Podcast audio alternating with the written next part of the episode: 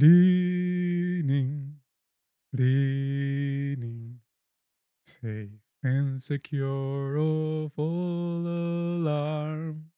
Leaning, leaning, leaning on the overarching arm. What a fellowship, what a Lord. Amigos, Jesus, nosotros tenemos que empezar on con algo así porque acabamos de pasar por la Semana Santa. Es la primera vez en 33 años que las tres religiones más grandes del mundo, que son el cristianismo, el judaísmo y el musulmanismo, tienen una fecha importante en la misma semana, el Ramadán, la Semana Santa o la Pascua, como también es conocida, y bueno, la Pascua de los judíos pasó al mismo tiempo, en la misma semana, lo cual esto es una semana, no es santa, es una semana santísima. Así que alabado sea el Padre Todopoderoso que nos ve aquí. Por favor, que este sea un gran podcast y que lo escuchen mínimo 100.000 personas. Alabado, dilo, di amén, Marquí.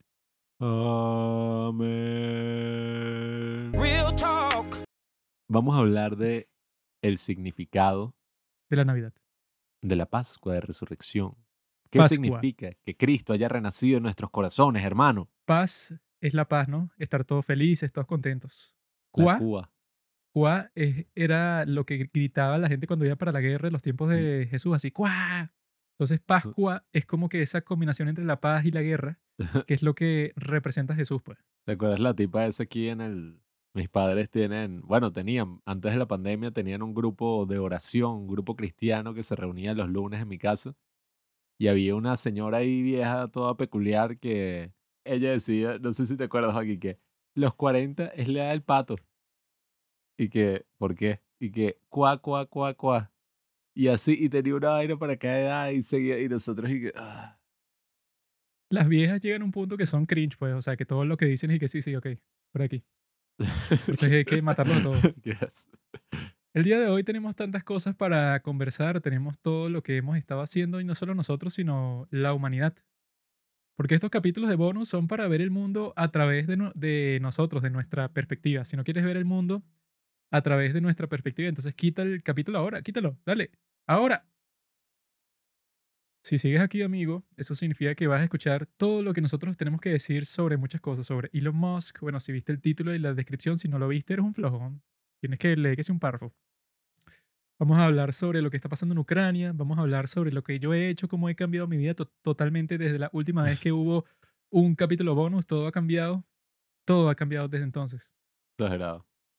Y Pablo, bueno, él tiene sus cositas, eso pues, él ve a sus amigos ahí en el colegio, él pasa ahí por la calle y saluda a eso, que sea el tipo del kiosco, él tiene sus cuentos así como que de pueblerino, pues. Mientras tanto, yo estoy teniendo un diálogo con las grandes mentes del mundo, con Aristóteles, con Platón, a través de mi estudio, pues. cosas así. Tiene su vida interna así que se encierra en su cuarto y bueno, él se imagina que está, nada, teniendo una relación con su novia, ¿Tuviste teniendo nuevos el amigos. capítulo de Bob Esponja en donde le dan una caja y Bob Esponja y Patricio se meten en la caja y ahí los tipos, bueno, pasan todo tipo de aventuras, pero Calamardo no puede entender porque él no tiene imaginación. Entonces él cuando se mete en la caja, él no ve nada. Entonces es un miserable. Tú eres Calamardo y yo soy Bob Esponja. No sé quién es Patricio. Pero yo estoy ahí, eso no, imaginándome que estoy que sí, volando por los cielos. Pero tú como no tienes imaginación, entonces estás viéndome así, ah, no, pero no está pasando nada, que claro que está pasando. Que- Mansión Foster para amigos imaginarios. Solo que lo que está pasando es interno. Y dentro de ti está el universo, amigo. Estás ahí conversando con el señor conejo, el bicho ese azul, el rojo basquetbolista y la tipa de pelo rojo está buena. No, yo lo que quiero decir para comenzar con las cosas importantes de la vida es que me ha estado molestando cierta actitud que tiene gente como Pablo, Ya. como mis padres y como otras personas así que no tienen la mente abierta, bro. Así de empezar tu tesis. Que ellos piensan que no, que el mundo es así en blanco y negro. Están los buenos, los malos, está la gente que me gusta, la que no me gusta. Ellos tienen una visión muy conflictiva del mundo. Andan siempre en guerra contra el exterior o contra el otro. Esas cosas, pues. Y entonces ellos piensan que un tipo como Sadhguru, el tipo tiene un culto. Entonces es un líder así que te está pidiendo mucho dinero y que te va a quitar una parte de... un- un- te va a quitar una parte de tu alma porque, bueno, es un tipo que te va a manipular y te va a quitar todo lo que tú tienes y tal. Están con ese show, ¿no? Pero yo, que he estado en todas partes y he hecho de todo en este mundo, yo sé exactamente cómo es un culto y por eso es que les quiero contar mi experiencia cuando yo fui a la iglesia de la cienciología. Ajá. o sea, yo tengo el argumento perfecto para decir por qué yo sé qué es lo que es un culto. O sea, yo puedo decirte exactamente qué es un culto por definición y qué no es un culto. Entonces tú ves un tipo como Sadhguru que si escucharon mi recomendación ya saben cuál es la naturaleza de este ser humano, ¿no? Es un ser humano bastante generoso, amable, inteligente, Tipo es bien hablado. uno de estos, ¿cómo es? Agente de marketing. Tipo es un gran genio. Y la diferencia principal, o sea, uno siempre cuando define algo pones las diferencias fundamentales entre las dos cosas. Entonces Sadhguru siempre te va a decir, ok, Pablo, yo te ofrezco tal cosa. Y tú lo intentas. Y si no funciona, no funcionó para ti, bueno, haz otra cosa. Te ofrece también un montón de cosas gratis. Es como que, bueno, ¿Eh? si tú quieres pagar, como bueno, pasa todo en internet hoy en día, pues, o sea, yo te ofrezco algo gratis para que tú veas qué es lo que hay. Y si tú quieres más, bueno, yo tengo cosas pagas, entonces tú pagas y así funciona el proceso, así la gente se gana la vida, ¿no? Como harán pronto los padres del cine también. Como los vendedores de droga, los narcotraficantes. el tipo te dice todo eso, ¿no? Y en YouTube, bueno, el tipo tiene videos sobre todas las cosas en donde él trata de explicar, ¿verdad? Todos los aspectos de la vida, básicamente. Entonces, lo que frustra a muchas personas sobre Sadhguru es que tú le haces una pregunta a él de algo concreto. Que, mira, Sadhguru, yo quería saber si, si está bien comer carne, por ejemplo.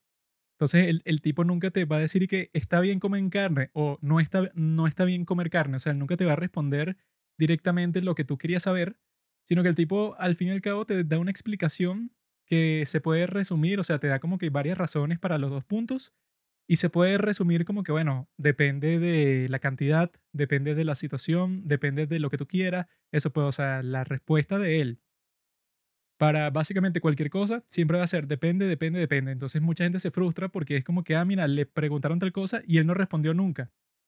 Entonces ahí es que está lo fundamental, pues, o sea, el tipo cuando tú le preguntas algo que eso, que puede ser para lo que busca mucha gente, que esa es la esencia de los cultos, que los cultos te dan todas las respuestas a toda tu vida. O sea, si tú tienes un gran problema o tú sientes que tu vida no es completa, te sientes mal contigo mismo, y entonces tú te metes en, un culto porque en el culto te dicen y que no, bueno, Pablo, tú eres un elegido, eres un gran genio, tú eres parte de nuestro grupo y nosotros somos los únicos en todo el mundo que sabemos que viene el cataclismo. Entonces tú eres alguien especial y no salgas de esta comunidad porque, bueno, ¿por qué querrías estar con esas otras personas que se burlan de ti y te ridiculizan porque tú crees en nosotros? Quédate con nosotros todo el tiempo. Y eso, para un líder de un culto, si tú le haces cualquier pregunta, el tipo va a saber la respuesta, pero así que para que tú pienses y que no, este tipo es el más genio del mundo porque cualquier cosa que yo le pregunto, él sabe qué hacer, pues. En ese sentido, Sadhguru puede ser como Jesucristo, No veo porque Jesucristo siempre cuando los discípulos le hacían una pregunta y que, mira Jesús, eh, ¿qué tiene que hacer uno para ser bueno? Jesús no te va a decir que, ah, mira, eh, cuando tu padre te pregunte tal cosa, entonces haz esto y entonces vas a ir para el cielo, no. Sino te va a contar una historia, te va a dar una metáfora o no sé, pues, o sea, si te responde, no va a ser algo tan concreto 100%, eso como, como si fuera una receta de cocina, sino que Jesús también reconoce que, ah, bueno, ok, yo te puedo decir cualquier cosa, pero al, al fin y al cabo tú cuando estés en esa situación en tu vida, tú vas a ver qué haces, pues tampoco es que tú vas a estar siguiendo mi palabra al 100% y por eso es que el cristianismo no es un culto, pues. Porque tipos como Joe Rogan dicen y que no, bueno, una religión es cuando el tipo que fundó la religión es- está muerto. Pero es un culto cuando el tipo que fundó la religión está vivo. O sea, él siempre dice eso, no tan en serio, más de chiste, pero es como que la distinción que él hace cuando en realidad no es, no es así. O sea, la verdadera diferencia no es cuando está vivo o está muerto el tipo que fundó la vaina, sino cuando la actitud que demuestra, ¿verdad? Tiene una naturaleza así de que el tipo lo sabe todo, pues, o sea, si el tipo que supuestamente fundó toda la cuestión, sea lo que sea, sea no, no solo la religión, sino quizá incluso que si el partido político o la empresa o cualquier cosa así, si el tipo siempre tiene todas las respuestas y es el genio, tú puedes decir que estás en un culto porque eso es una institución que existe para darte respuestas a todo y que tú nunca te sientas mal, pero eso, pues, o en- la realidad, tú nunca vas a conseguir las respuestas a todos los problemas de tu vida, porque la vida no funciona así, pues, o sea, no, no, eh, no es y que, No, si tú conversas con esta persona, Pablo, tú nu- nu- nunca vas a tener más problemas porque ya tú sabes cómo funciona y el tipo, bueno, te explicó qué hacer en todas las situaciones de tu vida y listo, pues, o sea, tu vida está resuelta. Los que te ofrecen eso son la gente de los cultos, ¿no? Entonces, ahí les puedo decir qué fue lo que yo hice en esa iglesia de la cienciología, que yo fui a la iglesia de la cienciología de Caracas, que está aquí frente al Sambil. Si ustedes van para el Sambil, donde, la parte donde está el estacionamiento, frente del estacionamiento está la iglesia de la, cien- de la, cien- de la cienciología, ¿no? De la entrada del estacionamiento. Y yo fui para allá porque yo estaba haciendo una obra de teatro sobre un culto, ¿verdad? Que fue el que investigó un científico que se llama Leon Festinger con su libro de Prophecy Fails, que el tipo quería probar su concepto psicológico de la disonancia cognitiva, como que para mostrar que cuando las personas tienen una creencia muy fuerte y les ponen una información contradictoria a esa creencia, entonces las personas lo que suelen hacer no es que abandonan la creencia por completo, sino que se inventan como 10.000 respuestas, o sea, sufren de disonancia cognitiva porque no pueden simplemente rechazar lo que llevan creyendo por un montón de tiempo. Por, por ejemplo, si yo, no sé, digamos que yo voté por un candidato político, ¿no? Así, pero yo voté y fui un activista y fui tes- tes- testigo de mesa, o sea, yo estuve en todas partes de la campaña, yo fui una parte de eso, pues, o sea, de todo el programa de esta persona, yo lo apoyé con 100% de mi energía, ¿no? Digamos que después de un tiempo yo veo un artículo que muestra todas las pruebas del mundo, una cosa súper extensa y súper bien hecha que dice que el tipo es un corrupto, pero 100%, pues, o sea, no queda duda. Entonces, lo que uno pensaría que la gente hace si somos totalmente racionales es decir que, ah, ok, yo apoyaba mucho a este tipo porque creía que era bueno para mi país y tal, pero después de leer este artículo veo que no es bueno para mi país porque es un corrupto y se robó todo el dinero, entonces dejo de creer en él, ¿no? Sin embargo, lo que suele pasar en la realidad esto es totalmente lo opuesto, que cuando tú ves un ar- artículo así, tú no dices y que, ah, dejaré de creer en este, en este tipo para el cual yo estoy comprometido, pues, o sea, yo le dije a todo el mundo que yo era, no sé, trompista, yo le dije a todo el mundo que Trump era el mejor tipo de la historia, yo lo amo. Disonancia cognitiva es cuando pueden haber dos conceptos contradictorios, ¿no? En tu cabeza. Sí, o sea, es cuando tienes una contradicción en tu mente, entonces como es tan fuerte esa contradicción, tú no escoges eh, rechazar eso que causa la contradicción, sino que tú dices y que no, bueno, ya yo estoy demasiado comprometido con lo que se está contradiciendo, eso con la idea original que yo tenía, entonces lo que yo hago es que desecho lo que lo está contradiciendo, pues, o sea, yo rechazo la evidencia, no importa si es la más fuerte del mundo, yo la rechazo totalmente, ¿no? Este tipo, Leon Festiger, quería probar ese concepto que él tenía y bueno, lo comprobó, o sea, no fue lo más científico del mundo porque ese experimento fue medio mal hecho cien- científicamente. Pero yo eso, pues yo como estaba escribiendo esa obra de teatro que es sobre los cultos, pues, o sea, sobre esa naturaleza, cómo funciona la, di- la dinámica dentro de un culto y todas esas cuestiones, yo dije que, bueno, tengo que visitar un culto real, pues, o sea, pero que no sea una religión como el cristianismo, en donde la gente es, o sea, tú puedes ser cristiano, ¿verdad? Y no dependes como que de un grupo social específico, sino que, ok, tú puedes ser cristiano y te mudas para otra parte y tú, y tú sigues con tu fe y puede ser algo súper pos- positivo para ti. O sea, es como que una relación muy distinta que tú tienes con una institución religiosa, cuando es una religión como esas que se mencionaron al principio, pues como que las más grandes, las más mainstream de todas, la relación que tú vas a tener con un sitio así es completamente distinto que la que tú tendrías con un culto. Porque en el caso de los cultos, cuando yo llegué a ese de la cienciología, lo que destaca al principio es que los tipos pretenden eso, pues que saben todo. Los tipos pretenden que ellos pueden curar todas las enfermedades que existen a través de sus técnicas de terapia regresiva, hasta el cáncer y todo. Y no solo eso, sino que los tipos tratan de sorprenderte así con ostentando lo que tienen, porque lo primero que hacen, ¿verdad? Es que tú por internet, tú hiciste un test de personalidad. Entonces tú llegas ahí y tú les dices en la taquilla y que mira, que yo hice un test, este es el código y tal. Entonces eh, tú estás ahí como que para que te den la interpretación del test, porque los tipos tienen como que un gráfico que, que te dicen y que no, Pablo, tú tienes seis puntos en depresivo, cinco puntos menos en actividad, cuatro puntos menos, esos puros criterios que tienen.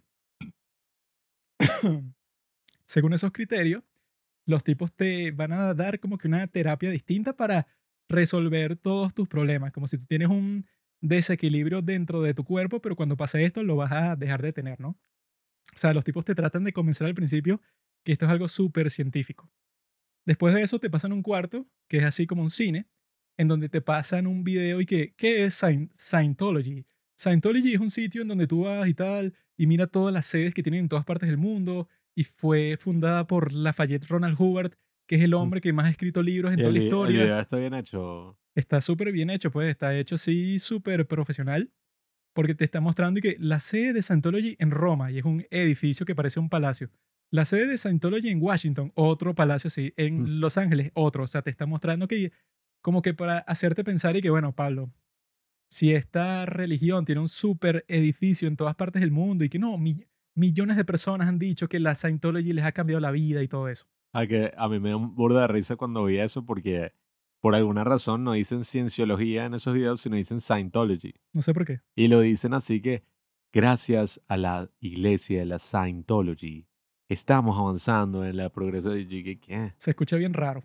Pero bueno, ajá. Pero lo raro es que, bueno, lo principal, que yo creo que eso es lo que lo explica todo, que los tipos, si tú entras para esa sede de la cienciología aquí en Venezuela, que no es ningún palacio, bueno, por obvias razones, tienen una maldita oficina para la Lafayette Ronald Howard. O sea, tú la viste, si tú entras ahí, está como que la sala en donde está todo el mundo, están todos los libros del tipo, están como que el sitio en donde tú dices eso, para que estás ahí, como que la recepción y eso, todo está ahí en el mismo sitio, ¿no? Y hay como que una oficina que no la usa nadie. O sea, que tiene su escritorio, su silla, su estante con los libros, está todo ahí.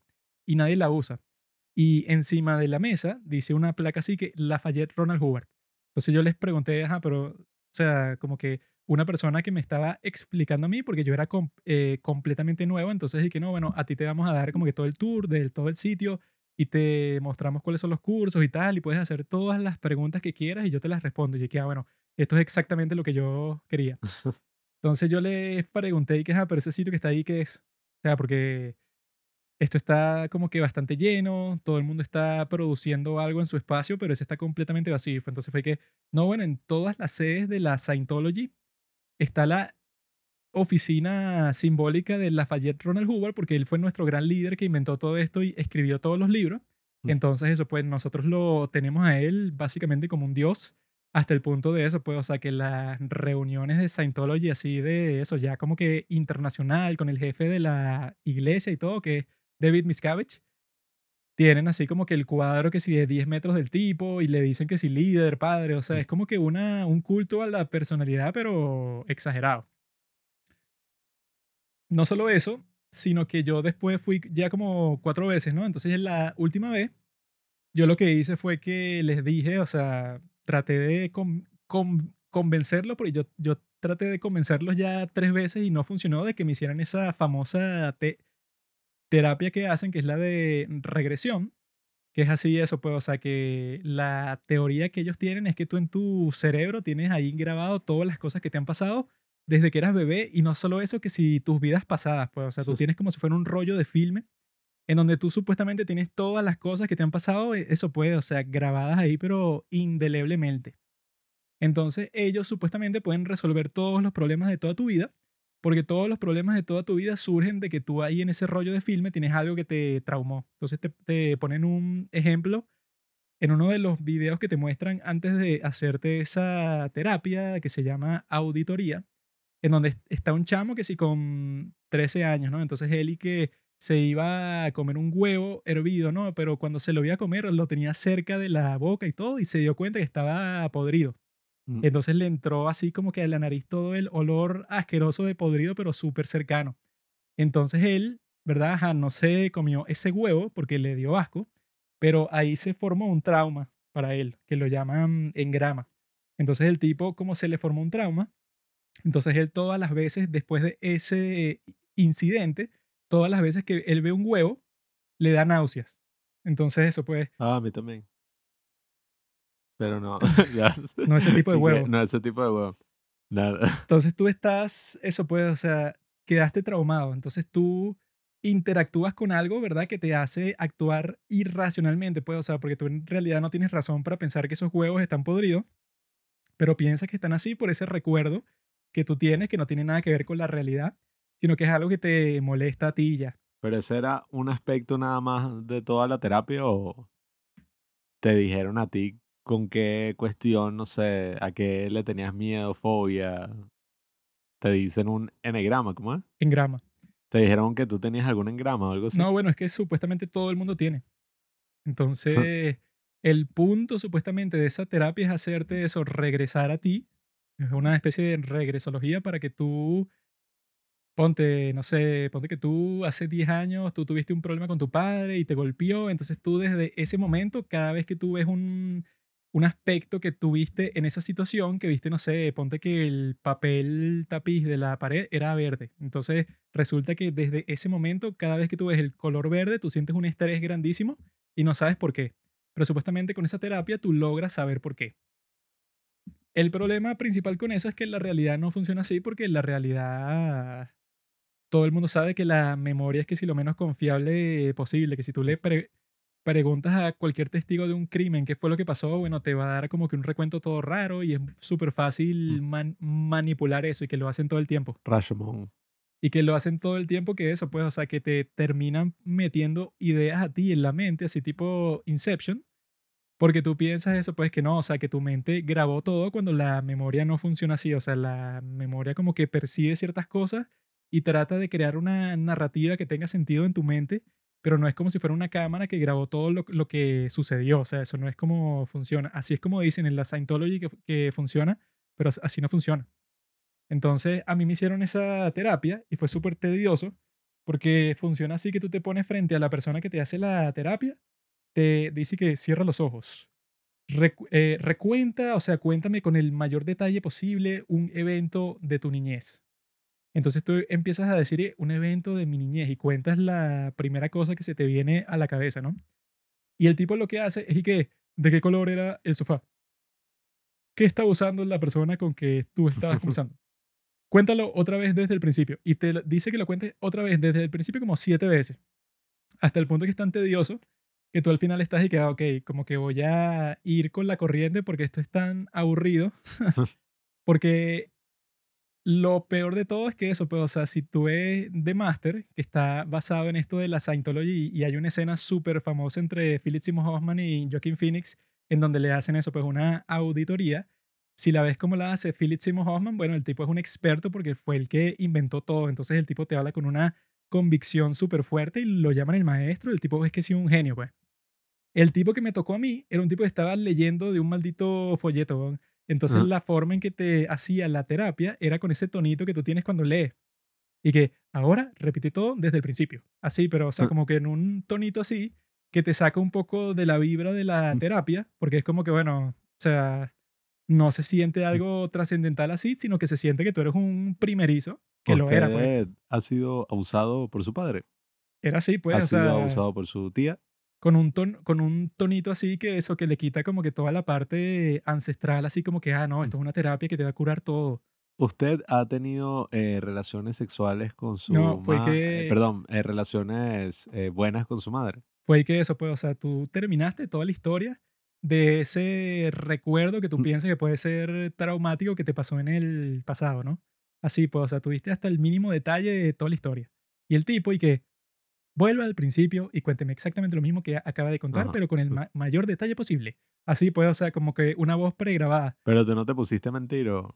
No, o sea, yo dije lo que se me ocurrió ahí, que el día de hoy no me acuerdo así perfectamente qué era, pues eso ya fue como hace tres años. Pero no, eso fue, bueno, yo creo que eso fue hace como cuatro años.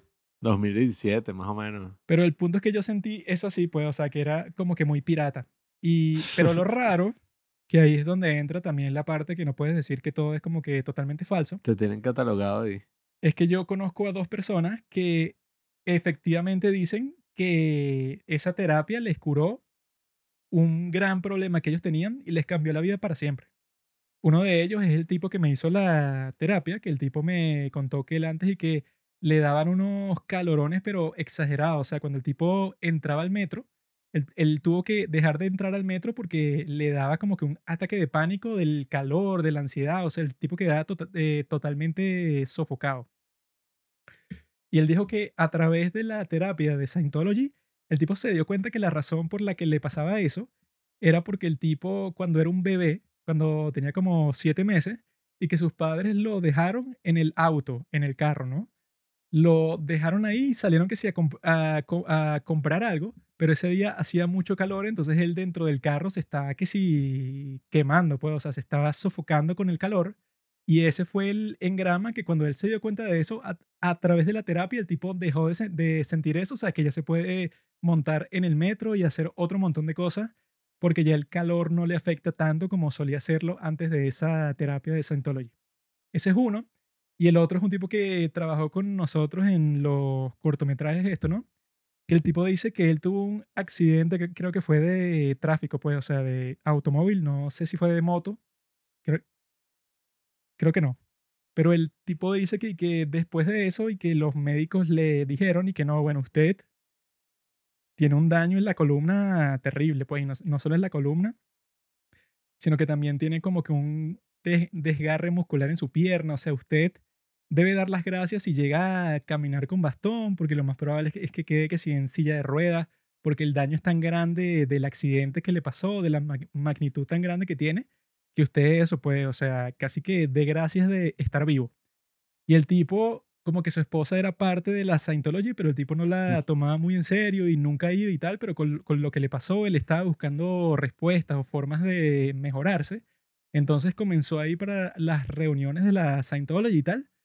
Y eso, según él, fue lo que lo curó completamente hasta el punto que el tipo, du- durante el rodaje de nuestro primer cortometraje, el tipo estaba que cargando unas cajas pesadísimas, subiendo escaleras, bajando escaleras con cables, con generadores, con un montón de cosas. O sea, era el tipo que estaba encargado que de cargar todas las cosas pesadas y no estaba ni cojeando ni nada. Según él, esa terapia fue la que le permitió a él vivir una vida normal luego de que todos los médicos le dijeron que el daño a su columna y a sus piernas era demasiado fuerte. Entonces lo raro es eso, pues, o sea, que tú dices que es una organización toda rara, que incluso hay unas citas de, la, de Lafayette Ronald Hubbard, que fue el que hizo la Scientology, de que el tipo como que le dijo a alguien y que no, bueno, sería muy fácil crear una religión, si yo quiero ganar dinero, me invento un montón de historias y hago un montón de, de libros y falsedades y yo creo que la gente se lo cree porque yo, escri- yo escribo muy bien. O sea, hay una cita de él que es exactamente así, que se la dijo que sí a uno de sus mejores amigos. Entonces, ya que exista eso, y no solo eso, sino que, ok, la, la Scientology tiene como que esa forma así de la que yo conocí, que de una te pasan a hacer terapia y no te cobran nada. Pero lo principal que se dice, pues, o sea, el estereotipo que está en todas partes sobre la Scientology es que en realidad eso es que si una mina de oro en todas las partes en donde hay mucho dinero, pues en todos los países súper desarrollados, sobre todo Estados Unidos, ahí te tienen como que un escalafón como de 100 cursos que tú tienes que hacer. Y cada curso te cobran como mil dólares. Mm. Para que si tú quieres llegar al super nivel en donde supuestamente te van a revelar todas las verdades del mundo, al final estás pagando como 30 mil dólares y son unos cursos que son que si lo más fácil del mundo y supuestamente eso pues la super verdad que te revelan es que no y que los alienígenas hace 50 mil años llegaron aquí que sí con unos, eh, ¿cómo se llama?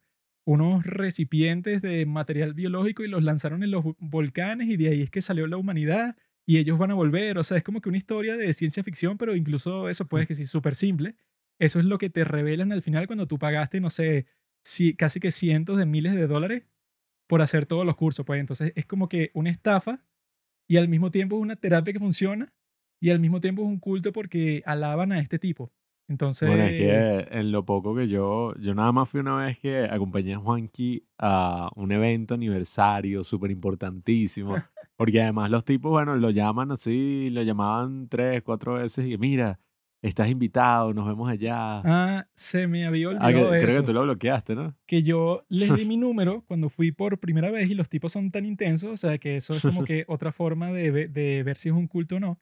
Porque yo les di mi número pensando que era como que, no sé, los tipos lo querían como que para su registro, no sé.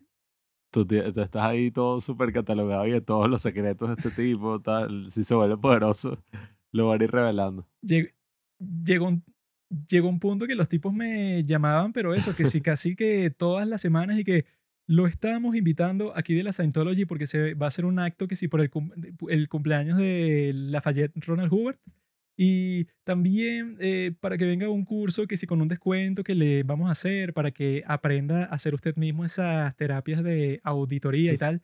Pero eso, pues, era tan, tan fastidioso que me llamaban y me, y me llamaban y yo lo que pensaba es que yo no voy a ir a ninguna de esas vainas porque ya yo investigué lo que iba a investigar y el curso, el culto no es tan interesante para que tú pases ahí tanto tiempo. Bueno, Entonces ya, yo no. bloqueé ese número y me, y me empezaron a llamar de otro número que también bloqueé. Pues yo estaba de que estos tipos son demasiado intensos, ¿no? o sea, que eso es otra de las cosas que lo vuelven un culto. Que tú estás y que, ah, ok, ponte que, no sé, que tú estás muy apasionado por algo, pero puedes estarlo, pero si te van a estar fastidiando constantemente para que tú vayas, se siente más como que una obligación, pues, o sea, como un fastidio que te están tratando de imponer. Sí, bueno, no, y ya solamente ese nombre, Lafayette Ronald Howard, es como tan ridículo y que sí, claro, él es un dios, este tipo, ¿quién coño se llama Lafayette? ¿no? Y que eso es así, no sé si es su nombre real, porque eso, pues, la forma en que se lo dicen es así como si, estu- como si estuvieran diciendo el nombre de Dios, pues, y que Sí, sí. Lafayette Ronald Hoover Bueno, fue el que escribió. A mí sí me dio mucha risa eso de la oficina, porque bueno, también como en Venezuela ya conocen toda la situación, la oficina no es que era muy lujosa que digamos, pero estaba ahí puesta para que todas la vieran y yo tenía como 17 años, 16 años creo, cuando fuimos para allá, que fue con toda esa intención pues de investigar para la obra y fuimos y que, ay, sí, el aniversario de este evento importantísimo donde la iglesia y la cienciología va a estar reunida simultáneamente en todos los países del mundo. Un drama así. Y me acuerdo que llegamos y entonces eso, estaba esta señora como de 40 años, así medio gordita y que, ay, bienvenido, qué bueno que trajiste a tu hermano, ay, les voy a explicar a los dos. Y entonces la tipa se sentó al lado de nosotros durante todo el evento y era como medio fastidiosa porque aparentemente todo ese evento significaba que, bueno, las 30 personas que estaban ahí, que era como gente súper variada, pues un viejo, eh, No, habían hasta unos niñitos. que si sin ningún joven, solo, Sí. solo nosotros y que si otra muchacha ahí, porque es como que, bueno, esto es tan ridículo que quién va a venir aquí que si un sábado a ver un maldito video sí, de hace 30 años. era un video que sí de los años 90 y nosotros como unos idiotas y bueno, si vienen Jeva No, y tal, que eso, y aprovechamos a cuadrar. paraban a aplaudir cuando aplaudía la audiencia del video. Sí, es que era como que, ajá, la tipa esta sentada de nosotros, sillas de plástico, tal, ponen el video y era eso, un discurso de tres horas grabado como que en los años 90 o principios de los 2000 cuando el huevonote ese, que es el presidente, David David Miscavige. Estaba celebrando que finalmente le quitaron los impuestos porque lo declararon una religión, pero Sí, que, que, obtuvo el título de tax exempted en los Estados Unidos, que eso lo único que significa es que te vas a ganar muchísimo dinero, o sea, que vas a ahorrarte todo tipo de impuestos que tú puedes tener como empresa, que en realidad sí eres una empresa, pero te estás disfrazando de religión, y que dicen que esa es que sí la razón principal por la que existen todos estos sitios y por qué surgen en Estados Unidos, porque se vuelve algo súper rentable, porque no solo es rentable por toda la plata que, que te dan, pues, o sea, por todo ese sistema que tú creaste de cursos que es carísimo, sino que se hace más rentable porque tú no pagas impuestos. O sea, tú estás que si en todos los estados de los Estados Unidos, que tienen sus distintos códigos de impuestos que no solo te cobran los impuestos, sino todo el proceso, pues, o sea, tú tienes que contratar contadores, tienes que hacer un montón Claro, de es- es cuestiones. que yo vi que muchísima gente millonaria lo que hace es que se mete en esa iglesia y así puede como lavar dinero, pues, de alguna forma. Ahí tú les entregas que si donaciones o te vuelves súper activo en esa comunidad de la Scientology, te ahorras un montón de dinero. Entonces es perfecto para los ricos y perfecto para los tipos que la administran, pues. Pero bueno, ahí yo me acuerdo que eso era lo que uno nunca se esperaría de, ay, algo sagrado, algo religioso, algo místico, porque era este tipo en traje y que, y además estaba traducido al español, estaba doblado y que Ah, pero estaba bien traducido. la IRS con su búsqueda que buscaba, no sé, ¿cómo era? Que Eh, el, desprestigiar nuestra religión. el tipo que lo traducía estaba como que bastante interesado en que sonara apasionado lo que él estaba diciendo, pues. No, y ya Y que con... por fin hemos logrado lo que hemos buscado por 10 años desde que nuestro gran líder, Lafayette. Entonces todos dicen, sí, Sí, y- aplauden. Y entonces era súper ridículo porque eso es algo que nunca pasaba en ningún otro sitio. La gente aplaudía como si estuviera ahí. Entonces se aplaudía, pero no es que paraban. aplaudía, o sea, standing ovation, o sea, no, no es que tú estás que, sí, qué divertido. No, o sea, tú te levantaste y así que sí, con un furor y que, por fin, sí, No, esto y, fue genial. y aplaudían cada, no sé, tres minutos. Literalmente, cada- Era y que. Ya, porque, y lo peor de todo es que nosotros también aplaudíamos. Claro, porque no vas a estar dentro de ese grupo así haciéndote el, el serio, el ignorante a toda la Es que situación. a mí lo que me da más risa es que, no sé, si uno se vuelve famoso, influyente, qué sé yo, fácilmente pueden sacar estas fotos porque había alguien tomando fotos de todo y sí, nosotros que sí, aplaudiendo parados y que sí. Nos tomaron unas cuantas fotos, pues yo sentí el flash, pues, o Sí, sea, así sí. que sí, el reflector del flash como que por todo el cuerpo, así, que Mm, coño. Sí, que maldito sea, pero nosotros aplaudiendo parados a un maldito video del que yo no tenía, o sea, yo no sabía qué coño el bicho ahí hablaba. No, y hablaba. yo también pensé, o sea, que nos invitaron para eso. y Yo pensé que, ah, bueno, una celebración, no sé, darán charlas, darán algo un poco más inte- interesante.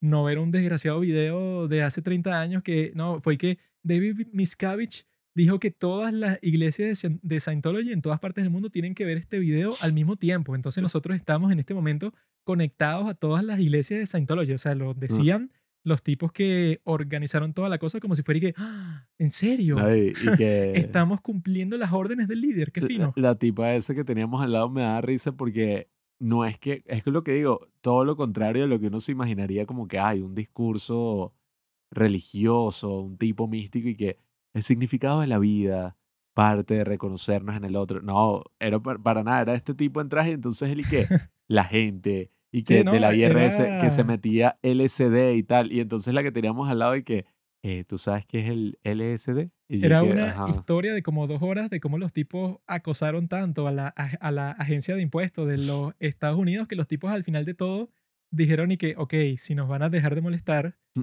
si van a dejar de protestar todos los días en nuestros edificios del gobierno en todas partes del país, les damos su maldito estado de excepción de impuestos y nos van a dejar en paz. O sea, el tipo lo dice exactamente así, como que no, que íbamos todos los días para las, las oficinas y le gritábamos a los empleados y que, coño, o sea, tú estás loco, o sea, como que celebrando el hecho de que eso funcionó. Y eso es toda la reunión.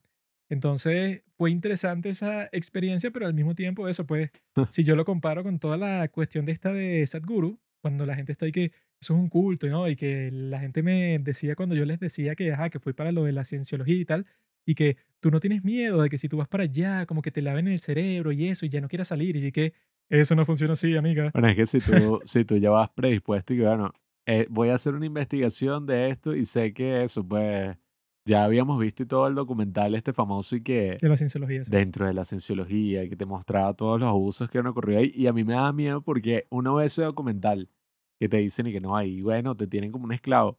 Y tú llegas y entonces me acuerdo que llegaba una familia que sí con los niños pequeños y que, ay, súbanlos.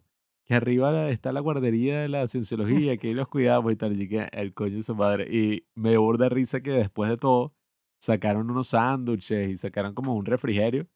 Y que, ay, bueno, tomen. va-". Pero es que literalmente fueron tres horas de ese maldito discurso que yo que ya. Y entonces nosotros nos comimos el sándwich, nos tomamos una vaina y que era un jugo raro ahí. Sí, era un té ahí todo Sí, extraño. que yo que maldita sea, nos están que drogando. no envenenaron pa' esta vaina y te vas a despertar sin un órgano. Y nada, y yo me acuerdo que, bueno, ahora vamos a tener una conversación, una charla sobre el contenido, Ah, sí, sí. explicando todo Y esto y nosotros nos fuimos Nosotros para el fuimos para el carajo porque al lado hay un centro comercial y fue que, bueno, Oye, corre, vamos corre. a comernos algo ahí, pues esta vaina fue que sí la experiencia más No. aburrida de la historia. Sí, e- es que eso es lo que da más risa, que uno y que, wow, estoy introduciéndome a un culto y voy a, no sé, ver de primera mano cómo te lava el cerebro. Me- sí, o sea, me voy a enfrentar con unos villanos que me van a querer lavar el cerebro y yo voy a estar ahí que yo me sé tus técnicas, amigo, no podrás conmigo. Y la vaina fue que, bueno, Pero la- en una de las es experiencias que, más aburridas. bueno, siéntate ahí y ve la vaina por tres horas. O sea, no hay nadie como es el estereotipo y que no, el tipo carismático del culto, que el tipo te va a dar un discurso y tú al final vas a estar y que yo haría todo por usted, querido líder. Claro, ahora, si hubiera nacido en la iglesia de la sociología y que mis padres o esas vainas así con esos cultos, No, coño, eso sí, fuera como The Master, que en The Master está ese tipo, pues, o sea, que llaman el maestro, que el tipo, bueno, es que sí, el más carismático del mundo y el tipo cuando te hace la terapia te convence de que él sí en realidad lo sabe todo. O sea, tú terminas así que no, este tipo es tan genio que yo tengo que creerle todo lo que diga y lo sigo y leo sus libros. Por eso, amigos, es que mi conclusión de todo este tema es que Sadhguru no tiene nada que ver ni con una religión, ni con un culto, ni nada. Ya yo voy por el octavo día de los 48 días de hacer Ishakriyya que es un tipo de meditación que ofrece Sadhguru gratis en su aplicación y en YouTube también. Que es para eso, pues, o sea, para que tú te des cuenta quién eres en realidad. Mm, Que bueno, que les puedo explicar un poco sobre eso, pero el punto es que no, no. Sadhguru, ¿verdad? Te ofrece un montón de cosas y te dice todo el tiempo y que, bueno, esto no es una religión porque lo principal para que algo sea una religión es que yo te diga que, Pablo, tú tienes que creer que tal cosa pasó. O sea, tienes que tener fe en que Jesús resucitó, por ejemplo. Tienes que eh, decir, pues, y que sí, yo creo en esto, esto fue verdad. Sadhguru no te pide nada de eso, sino que la razón principal por la que yo creo que el tipo es tan popular y por la que me atrajo a mí es porque La esposa. los curas o la gente así nunca trata de convencerte a ti de nada. Es así como que, bueno, tú estás en la iglesia, así que yo simplemente te voy a contar la historia de la Biblia y tú lo crees porque, bueno, tú estás aquí para creerlo, ¿no? O sea, yo no tengo que convencerte a ti de ser cristiano. O sea, casi que nadie ha sido convencido de ser cristiano ni de cualquier otra religión, sino que tú simplemente, bueno, ya con el pasar del tiempo tú naces ahí.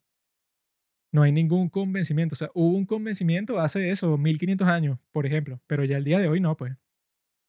En cambio, Sadhguru, el tipo, bueno, si te va a hablar, por ejemplo, de por qué él piensa que las técnicas que él enseña funcionan, el tipo te va a dar una explicación como de 10 minutos y si a ti te gusta eso, pues, o sea, una explicación lógica. O sea, que no todo surge de la lógica, pero sí trata de que tú digas y que, ah, coño, esto es una técnica, es una tecnología, se basa en tal cosa, o sea, es una ingeniería interna, funciona de esta manera, o sea, te trata de decir que, ah, ok, esto viene de tal parte, o sea, te trata de convencer. Cuando eso, pues, o sea, yo creo que la mayoría de los líderes de los cultos o de las, o de las religiones establecidas y tal, no te tratan de convencer de nada, sino que están y que, bueno, si tú no quieres creer, créenos, pero eso, si no quieres, bueno, vete aquí. Yo no sé mucho al respecto. A mí lo que me da es risa este Juanqui ahí, bueno, haciendo sonidos de su habitación y metiéndose en todo este mundo cuando, ajá. Esa meditación es fácil de explicar. Yo te la mostré a ti. Tú dices, escuchas la voz de Sadhguru y Mm. entonces él dice varias veces que I'm not the body, no soy el cuerpo, I'm not even the mind, no soy ni siquiera la mente. Porque uno de los puntos principales que hace Sadhguru cuando enseña pues su gran sabiduría sobre todos los procesos de la vida es que, ok, tú dices, ¿verdad? Este es mi cuerpo. Pero si yo te corto la mano a ti, no te corté a ti, pues, o sea, tú dices mi cuerpo porque te pertenece, ¿no? O sea, tu cuerpo físico. O sea, si tú ponte que perdiste 10 kilos de peso, tú no dices que ya no soy yo porque perdí 10 kilos de mí. O eso, pues, o sea, ponte que tú eres un gordo mórbido y tú pesabas 160 kilos y el día de hoy pesas 80 kilos, entonces que tú perdiste la mitad de ti o qué. Eso es con el, con el cuerpo físico, ¿no? Y se explica bastante rápido, pero en, en el caso de la mente, que también es un tipo de cuerpo, ahí sí tú dices que, bueno, yo soy la mente, ¿no? O sea, es tu mente, o sea, si es de tu posesión, Soy la conciencia, amigo. no eres tú, entonces tú dices eso, pues, o sea, yo soy la mente. Entonces, eso es lo que en el hinduismo llaman maya.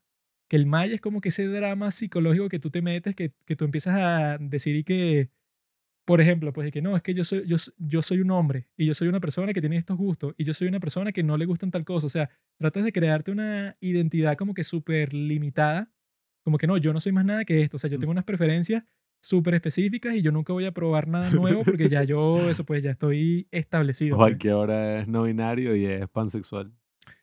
No ves que no has comprendido, ¿ves? O sea, decir que eres no binario, pansexual, es otro tipo de eso, de estar obsesionado con quién eres, pues así de que no, yo soy una persona no binario y soy homosexual y soy eso, pues lo que le encanta a las personas decir que es y que no, y que cuál es tu tipo de, persona, de, persona, de personalidad de INFT, no sé qué, no sé qué mierda. ¿sabes? Ahora, yo hice un test de personalidad recientemente. No sé si sea esa misma cosa Ese es coreana. más famoso de todos, ¿no? O sea, que no solo es coreano, sino que yo lo he visto en todas partes que, no, yo soy YFTPW. Este era uno ahí de, de 16 personalidades, Debe ser ese, ¿no? Porque es el más popular. pero era como absurdo porque tú haces ese test, ¿no? Respondiendo casi que sin pensar, pero hay preguntas siempre que son y que si tienes un hijo, ¿qué prefieres? ¿Que sea amable o inteligente? y que, bueno, man, Y que, no puede ser los dos. que tiene que ver eso con mi sea, personalidad. ¿no? Sí, y que, y que, ajá, o sea, si es inteligente también debería ser amable porque, bueno, no sé, yo me Sí, es ponía que, como a bueno, tú sobrepensar. puedes analizar todas esas preguntas de esos test de, persona, de personalidad porque son como que, bueno, depende de cómo diseñes el test, es que va a funcionar todo lo demás, pues. Claro, es que yo que, bueno, y ya tú te das cuenta como de la tendencia, que bueno, estoy claro que si respondo aquí que no, me vas a catalogar como alguien más lógico, y si respondo que sí, me vas a catalogar como alguien más sentimental, y al final fue y que tu personalidad es la del activista. Entonces, y Eso, que Pablo. eres una persona A mí única. me salió la personalidad del arquitecto. Y lo raro es que todas son buenas, ¿no? O sea, a, Ajá, a ti te sale cualquiera y que tú eres bondadoso, Eso es lo inteligente, que yo siempre piensas las cosas. Que lo que yo no entiendo es y que, bueno, ajá, yo conozco a más de una persona que tiene una personalidad de mierda, ¿no? Y no me imagino que uno haga el test y entonces tienes una personalidad de mierda. ¿no? Y que Eres tienes que trabajar en grosero. un montón de cosas porque en realidad vivir contigo debe ser un fastidio. Tú eres un Sí. maldito loco. No, todos son y que, En no, ningún test te va a salir eso. eres maravilloso, vas a lograr grandes cambios y que otras personas que tienen tu personalidad. Entonces y que Así Will que Smith. son, no, no, no. ¿qué? Son y que, bueno, Einstein, eh. Brad Pitt, eh, Lionel Messi, o sea, pu- pu- Sí. pura gente así que tú dices, ah, bueno, si yo tengo esta personalidad, eso quiere decir que yo también voy a... y, bueno, Es no, que- no quiere decir nada, weón, porque esto es un test estúpido. Es weón. que era una vaina que yo y que, ay, ¿qué tiene que ver uno con el otro? Que había uno ahí que era y que Ben Affleck, Malala, eh, Barack Obama, y yo, ¿qué, qué tiene? Ah, qué? sí, sí, verdad. Yo, ¿qué, qué coño Y tiene que que no, ver claro, Ben Affleck Barack con Malala? Obama, o sea, tú eres un tipo, eso, extrovertido, que siempre quieres dar un discurso. No, y, ajá, y me salí y que Will Smith, y yo, ¿qué, mierda? Tú eres Y- igualito a Will Smith, ¿no? y que Tú Will Smith, Ellen. Siempre dices y que... name out your fucking mouth. Ya finalmente superamos el meme, creo, ya Siempre me dice lo mismo. han pasado otras cosas en esa Pero eso, relación. pues, el punto es que estar obsesionado con tu propia identidad, o sea, que eso, pues, no es que tú digas y que, pero ¿qué eres entonces? Y que, bueno, bro, eso no importa, ¿no? O sea, ponte que, ajá, ok, a ti te gustan ciertas cosas, ok, como a todo el mundo, obviamente. O sea, tú tienes ciertas preferencias, te gustan ciertas películas, tú das tu opinión sobre, no sé, sobre la política, sobre la historia, sobre lo, sobre lo que sea.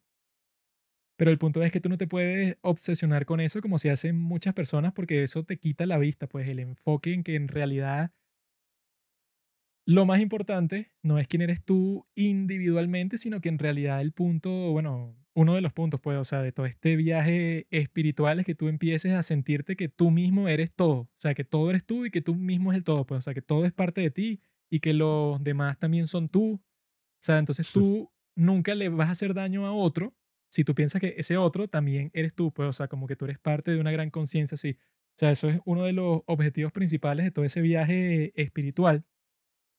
Por eso es que no tiene mucho sentido eso, pues la obsesión que existe hoy en día, que lo conversamos un poco en ese capítulo de las películas perturbadoras. Eso de que no, bueno, yo soy hombre, pero en realidad soy transexual, entonces soy mujer. Y eso, pues hice el test de personalidad, entonces soy IN- INFJ. Y entonces también, eso pues, soy un geek. O sea, soy un tipo que me encanta, no sé, las cosas así, el anime, y voy para la Comic Con, y Bueno, también tal cosa. O sea, tratas eso- de construir algo, pero que es demasiado enrevesado, cuando en realidad eso no es tan importante. Pues, o sea, como que el verdadero tú va más allá de todas esas cosas superficiales. Sí, bueno, a mí ese tema de la identidad, no, la identidad sexual, la identidad de género, o sea, la identidad en general siempre me ha llamado la atención porque están todas estas frases que sí de Bob Dylan que dice que no, yo soy una persona a esta hora y si me contactas tres horas después seré una persona distinta, entonces definirme es imposible y todo ese tipo de cuestiones siempre me ha llamado la atención, pero bueno, justamente antes de grabar estaba leyendo el artículo de David Wong, el nuevo, que bueno, David Wong es este mega escritor que mm, desde, bueno, básicamente principios de los 2000 está escribiendo columnas y cosas en distintas páginas, No. muy buenas. Él estuvo en el primer podcast que yo he escuchado en toda mi vida, que fue el, el podcast de Cracket, el Crack Podcast, que era él con Jack O'Brien. Y bueno, que tenía unas conversaciones ahí súper interesantes, que sí, de dos horas. Y yo lo escuchaba allá como por el 2014, 15, por ahí. Fue así como que el primero que yo dije que no, esto es chévere porque tú te descargas el audio y lo puedes escuchar en todas partes. O sea, es más práctico que YouTube. O sea, yo creo que, no sé, ponte cinco veces en mi vida yo habré visto que si un video de YouTube que si de una hora y pico, pues es como que. En cambio yo he escuchado, no sé, ponte 100.000 podcasts de más de una hora. Sí, que bueno, yo me acuerdo de esa época, Cracked era la página más cool de toda la historia. Lastimosamente se fue la mierda, pero bueno, nada, estaba leyendo esta columna de David Wong y él habla de todo este tema del estatus social y de qué significa todo el tema del estatus en nuestra sociedad. Y coño, me pareció muy interesante eso de la identidad porque yo sí concuerdo mucho con él em, en el aspecto de que, ajá, antes, ¿verdad? Vivíamos en comunidades donde, mm, si, no sé, tú hacías una estupidez o pasaba algo, eh, bueno, eso, qué sé yo, iba a ser algo entre esa comunidad, ¿sabes? Tu vecino te iba a ver feo, la gente de la comunidad iba como a hablar, todo este tema, se tenía como cierta cultura, pues, ciertas costumbres dentro de esa comunidad. Es como que, ajá, a mí en verdad no me importa lo que pase, sino lo, el mundo real es este, ¿sabes? Tu familia, tus vecinos, tus amigos, esa pequeña sociedad. Pero, y yo creo que, bueno, la pandemia aceleró eso a millón. Ahora vivimos en este mundo interconectado que si bien tiene muchos beneficios y qué sé yo, es, ay, es- tengo amigos en todas partes del mundo y tal, oye, es una carga muchísimo mayor porque es como que, bueno, todo el mundo entero te está juzgando. Y uno dice como que, ah, bueno, entonces no participo en estos espacios así, redes sociales y vaina y tal, como bueno, yo particularmente hago, eh, más o menos, aunque bueno, con los padres del cine ya eso se fue a la mierda, pero ajá. Dígale a Em, Pablo que medio maneje su Instagram, porque no tiene que si nada publicado. Entonces, ¿qué vas a hacer cuando una señorita quiera ver que, coño, Pablo me gusta cómo habla y entra en tu Instagram y tiene fotos de hace cinco años? Bueno, eso muchísima gente dice que, ay, eso es una red flag, porque eso es que estás escondiendo algo, eso es que eres un bicho horrible, eres súper feo, ah, estás escondiendo algo de ti. Pero, Y Pablo no es feo, Pablo es bonito. no, bueno, particularmente en mi caso, yo lo hago por, creo que es eso, creo que es como, ya uno llega a un punto y, ¿por qué me quiero poner esa presión encima de que haya un huevón que me esté comentando y, ay, mira, te ves así, haciendo chistes, o ni siquiera vainas de apariencia, sino lo que dice David Wong en el artículo, que es como que tú quieres re- como que reflejar o mostrar un aspecto de ti solo para tener la aprobación de todo el mundo, pues, y, y eso antes, que a mí sí me sorprende demasiado ese tránsito porque uno lo vivió completamente, que es que cuando Instagram empezó era como que, ay, bueno, gente rara que va a publicar aquí unas fotos de su comida. Y que, ay, pero ajá, ¿para qué voy a dar una foto de su comida si ni siquiera la voy a comer? O sea, ay, esta gente lo que quiere es dársela de que está, ¿sabes?, viviendo una vida lujosa. Y poco a poco eso fue mutando, fue mutando, fue mutando, hasta que ya eso es, bueno, ajá, ya hasta el ap- capítulo este de Nosedive de Black Mirror, ya es como que, ajá, sí, o sea, qué estúpido. Pero en verdad, o sea, en verdad, la vida ya se convirtió en eso. Mira, yo no me imagino, menos mal, que mientras estaba en el bachillerato, en la secundaria, todo eso, los teléfonos, ajá, o sea, ya estaban avanzados y estaba el Instagram y tal, pero no existía TikTok, por ejemplo. Mm. Porque, oye, qué fastidio. O sea, Sí, ya eso es otro nivel de obsesión. Yo no me imagino y que vamos a grabar un TikTok aquí en el salón. No, o ay, sea, yo tal, estoy verga. consciente de que eso el día de hoy debe ser constante, pues, o sea, que debe ser Sí. que, mira, tómate esta foto conmigo y después un reel y después un TikTok y mierda. Yo sí odiaba eso en el colegio porque. Yo tengo unas cuantas fotos en mi Facebook de cuando estaba que sí en séptimo grado, octavo grado, pero son que sí, cinco fotos, que sí Claro. del bachillerato entero. Nada, yo tengo como 300 que, o sea, no es que están en mis redes sociales, las tengo que en mi teléfono y vainas así de Sí, grupos y yo sé tal. qué tipo de fotos son. Eh, no, no. Debajo de la falda de as- Pero sí era una ladilla. Yo me acuerdo que Snapchat. Ah, Entonces se ponían a tomar fotos, historias, vainas. Pero era, o sea, yo decía, ah, ¿por qué no nací en una época donde no existían los eh, smartphones? Y, no, y oye, si hubieras nacido en la época de ahorita, no no, es que tú te pones a ver cómo es la cosa ahorita y yo, eso es lo que a mí me da un poco de miedo. ¿Cuáles son las consecuencias a largo plazo de todo? Porque todavía no las sabemos, pero más allá de decir que no, los teléfonos son malos, esto es malo y quedarse hasta ahí, creo que sí es interesante reflexionar en los cambios que ya se ven en nuestra sociedad. Porque, ajá, uno antes decía como que la gente te juzga en internet y pasan esto y lo otro, pero sí hay como una gran obsesión por identificarse con algo, ¿no? Como formar parte de un grupo. eh, que eso es básicamente lo que es Twitter, pues tú te identificas y que film Y Twitter, que tengas así esto, como que tu propia com- eh, comunidad. sí, Pero es como ya hemos dicho un montón de veces que ese término de, com- de comunidad el día de hoy lo usan de la forma más sí, bestial del mundo. O sea, que eso yo lo vi con Tucker Carlson, uno de los grandes filósofos del día de hoy, ¿Qué que él dice algo verdadero que hacen mucho los políticos en los Estados Unidos que se refieren a los grupos de la gente que vota como The Black Community. Ah, sí. Y The Black Community en los Estados Unidos son como 40 millones de personas. Entonces, ¿cómo puede existir una comunidad de 40 millones de personas? No puede existir, porque el punto del término de comunidad es que mi comunidad son que si las personas que yo conozco, pues, o sea, yo las que conozco en la vida real, no en internet. La comunidad de habla hispana. O sea, algo que tú tienes que tener algo en común bastante fuerte, eso, para que el grupo se pueda llamar comunidad, porque de resto, eso, y que The Black Community, que sí, todos los negros en los Estados Unidos tienen tantas cosas en común que, claro, son la comunidad y todos votan igual. Y que Latino Community, que creo que son más todavía que los negros, y que no, bueno, entonces todos los latinos son de esta forma. Entonces, tienen un montón de categorías así y lo llaman comunidad, cuando en realidad, bueno, eso no es ninguna comunidad, es un grupo grandísimo de gente que lo más probable es que la mayoría de las personas entre sí no tengan nada que ver los unos con los otros. Pues entonces, por eso es que cuando dicen que las comunidades de Internet, yo formo parte del subreddit de tal, que tiene 500 mil personas y que bueno, primero que tú no conoces a ninguna de esas personas, sobre todo en Reddit, que no tienes ni foto de perfil ni nada. En Twitter tampoco y en Instagram tampoco, sobre todo por eso de que tú cuando estás en Internet, tú lo que haces es que te creaste un avatar. O sea, tú te creaste la forma exactamente que tú quieres que la gente te vea. O sea, yo quiero que la gente me vea así, entonces yo subo esta foto, de esta forma lo edito y yo digo estas cosas que yo sé que la gente me va a aprobar. O sea, yo tengo toda esta serie de factores que yo uso para seguir siendo parte de estos grupos, pues para ten- tener eh, eso, mi comunidad de gente que le gusta, no sé, el fútbol. Cuando en realidad, bueno, el problema, que bueno, que fue lo que tú dijiste que se exacerba con el COVID, es que las comunidades verdaderas, que es y que, bueno, tu vecino, pero con el COVID es que no hables con el vecino porque te vas a contagiar. Distanciamiento social. Sí, o sea, ese es el término más maldito del mundo. Una palabra que yo nunca en mi vida pensé que escucharía como...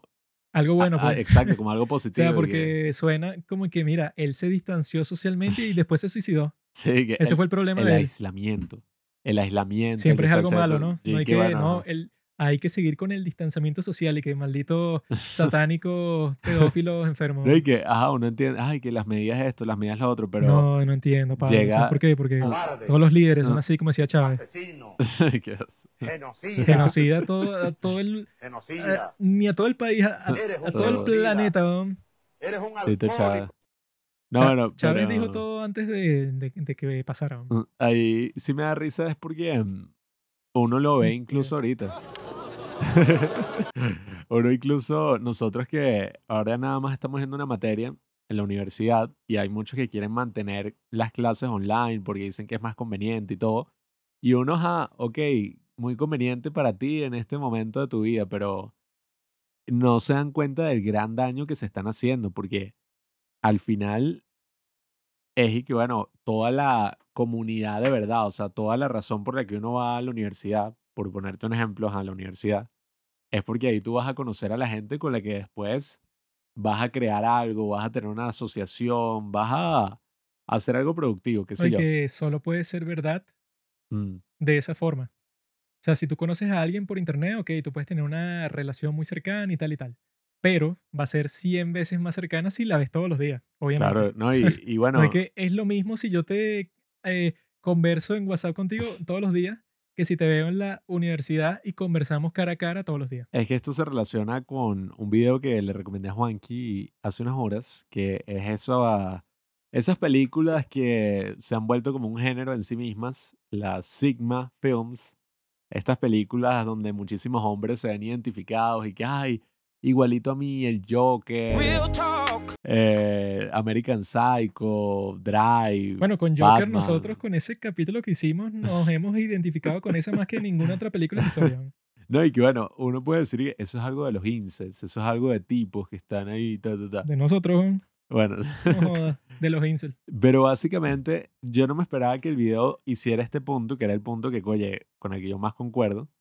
Y es ese de que la razón por la que tanta gente se identifica con eso no es y que, claro, es que eso es un deseo de todos los hombres blancos heterosexuales que son, bueno, lo más bajo de la sociedad. De los asquerosos cisgéneros. ¿no? Sí, que son una mierda y tal, y se identifican con puros personajes enfermos y tal. Pero no, en verdad se trata de que hay un gran problema, y hay un gran problema en nuestra sociedad. Oye, Vivimos en una sociedad. todo está podrido. No, no. Las prostitutas salen a la noche, pisan los sí, charcos con sus si tú, te, tacones. si tú te das cuenta, todo lo que son las redes sociales o cuando tú hablas con un amigo por internet y, y nosotros, bueno, nos damos muchísima cuenta porque muchísimos de nuestros amigos se han ido al país, entonces es como que, ay, bueno, videollamada, videollamada, hola, tal.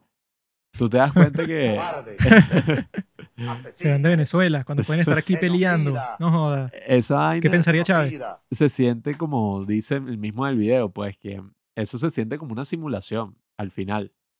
Y ha llegado hasta el punto de que cuando pasa esta exacerbación de todas las cuestiones con este gran virus que agarró el, mundo, eh, y entonces ahora es, no, el teletrabajo, yo trabajo desde mi casa, trabajo a distancia, y como que todas las cosas conspiran para que tú no tengas que salir de tu casa y todas tus necesidades se cumplan. Puedes pedir lo que quieras sin salir de tu casa, trabajas desde tu casa, eh, conversas con tus amigos desde tu casa, eh, quieres tener sexo, bueno, ni siquiera tienes que estar con otra persona, simplemente te metes en estas plataformas donde tienes acceso, bueno, ¿Serio? a todo el contenido pornográfico de la historia Eso se puede. y, ajá, o sea, te yo puedes creí masturbar 10 veces al que día. hasta el día de hoy solo estaban las cintas Mm. que esas que yo tengo. No, no. Puedo entrar en internet y encuentro pornografía. Sí, sí. Bueno, el 90, ¿cómo es que dice? Mi papá siempre dice eso y que, El 99.9. sí, que una vaina súper exagerada. y que Bueno, El 99% de todo lo que hay en internet es porno. no será 99, pero yo creo que un 90. Qué asco. Pero bueno, eh, cuando tú te entras en este todo mundo. mi algoritmo. Bueno, y esa es otra cosa, Tinder también. Otra, Juanqui sí se ha metido. Yo nunca me he metido en Tinder. sí, sí. Eh, Sí, sí, sí, yo sé en cuál te has metido tú, Marquito. En Grindr. bueno, Es gay. Eso, es- ese siempre va a ser el mejor chiste. Decir que un hombre es gay. No hay nada más gracioso que eso. Es como ver un hombre vestido de mujer. Entonces, ¿qué? sí, chiste- el- todo el, se va. el chiste clásico, pues, cuando ves que sí, a esa película, Norbit. Y, ah, mira ese negro, se vistió de mujer y es gordo. Fuera de la clase. no, y que en un trabajo y que en una reunión de trabajo está haciendo eso. Ves que, Y, ¿qué? ah, bueno, ajá. Tinder, ¿verdad? Esa es otra cosa que también nombraban en el video. Es una forma. Ah, bueno, eso también lo vi que me pareció muy interesante. Si te das cuenta, todas las plataformas o aplicaciones más famosas, ¿no? Las que generan la mayor cantidad de dinero, las que se vuelven esenciales, son precisamente las que cumplen una necesidad, una necesidad humana. Amazon es la que nos permite, bueno, tener todo lo que necesitamos para vivir, comida, bueno, aquí en Venezuela no aplica, pero bueno, hay aplicaciones de delivery. Todos los implementos. Em, qué sé yo, Instagram es la que nos da la aprobación social, WhatsApp es la que nos da un contacto, la comunicación. Eh, en el caso, eh, por ejemplo, Tinder es la que nos da toda la parte sentimental. OnlyFans, bueno, yo no la tengo, pero Sentimental, bro. Tinder es pa- para tener relaciones sexuales. Mm, Dicen que OnlyFans fue súper famoso porque precisamente cumple con una de esas vainas básicas que es y que, ah, bueno, La conexión y tal. esa conexión. Yo, bueno, nunca me he descargado esa vaina ni obviamente lo voy a En hacer. Tinder hay un montón de mujeres estúpidas weón, que ponen Mm. en la descripción y que son amigas. Sí, bueno. ¿Quieres ser Eh, amigo tuyo, Willexi? no tiene sentido querer hacer amigos por Tinder. Yo nunca me he descargado Tinder, pero precisamente es porque me hace sentir incómodo. Oh, No, jodas. no el hecho de que yo esté ahí y tal pasando, sino que si te das cuenta, tú lo que vas a hacer en Tinder es que te vas a crear un avatar de ti mismo, Ah. Como bueno, ya uno hace siempre, pues, pero esta es la forma más directa. Eh, eh, no, este es el más extremo porque es Sí. puro así como que, no, mira, yo soy el más atractivo del mundo. Sí, o sea, vas a hacer como, mira, voy a necesito unas fotos mías atractivas y poner los lados más atractivos míos para que alguien más Sí, o sea, me dé esa aprobación. nunca vas a, su- a subir en Tinder, a menos que seas un tipo como yo, subir un selfie que te tomaste con la cámara frontal así, pero improvisado. O sea, tú nunca lo vas a subir, tú que lo estás escuchando y probablemente sea feo. Así, o sea, tú vas a poner una, no, un perfil totalmente curado, así curated de, toda tu, de todo tu rostro, así como que solo de este ángulo y solo con esta ropa, pero cuando la gente te ve en la vida real, se da cuenta que eres un pedazo de mierda. No, y, ajá, ok, digamos, y, ay, es que eso me pone incómodo hacer eso de mí mismo. No, no, no. Es que tú vas a hacer eso con miles de personas que tú vas a pasar así. O sea, que tú los vas a ver como objetos, pues. O sea, y que bueno, Claro. mira, está buena, esta no está buena, esta se ve atractiva, esta tal. Y al final estás como eso, pues, es una comodificación de toda la experiencia que es incómoda, que te hace que te pongas Mm. nervioso, que hace que aprendas muchísimo Bueno, de ti Pablo, mismo, pues. es que perfecto el amor. porque hemos llegado al momento en que puedo hablar de mi tema preferido de hoy. Ah, bueno, Elon. No, tonto. Voy a hablar de por qué las mujeres son estúpidas. Yeah. Te explico, bro. Tú se volvió eso y que Alpha Male Podcast. Te explico. Yo ahora mismo estoy hablando con unas chinas. No unas Ah, chinas en cuanto a Asia, sino chinas de China, pues del mainland China. Por una aplicación que se llama Tandem, yo las conocí, ¿no? Entonces, No te da vergüenza, Juanqui. Una técnica para todos ustedes que están escuchando esto y quieren conquistar que sean unas chicas chinas, que bueno, que siempre es recomendable. Yo por mucho tiempo yo abrí la conversación diciendo hello, how are you, ¿verdad? Pero esa es una forma muy lenta de interactuar con una hembra en internet.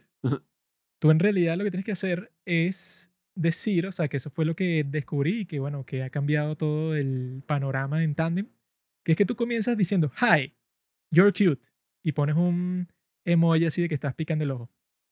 Eso lo que hace es que automáticamente pone el tablero de juego de tu lado. O sea, eh, o sea, te pone a ti así como que yo hombre, tú mujer. Y ya eso hace que la conversación se mueva mucho más rápido porque ya la chica, bueno, ya le, le diste un cumplido. O sea, ya la cuestión está más como que caliente.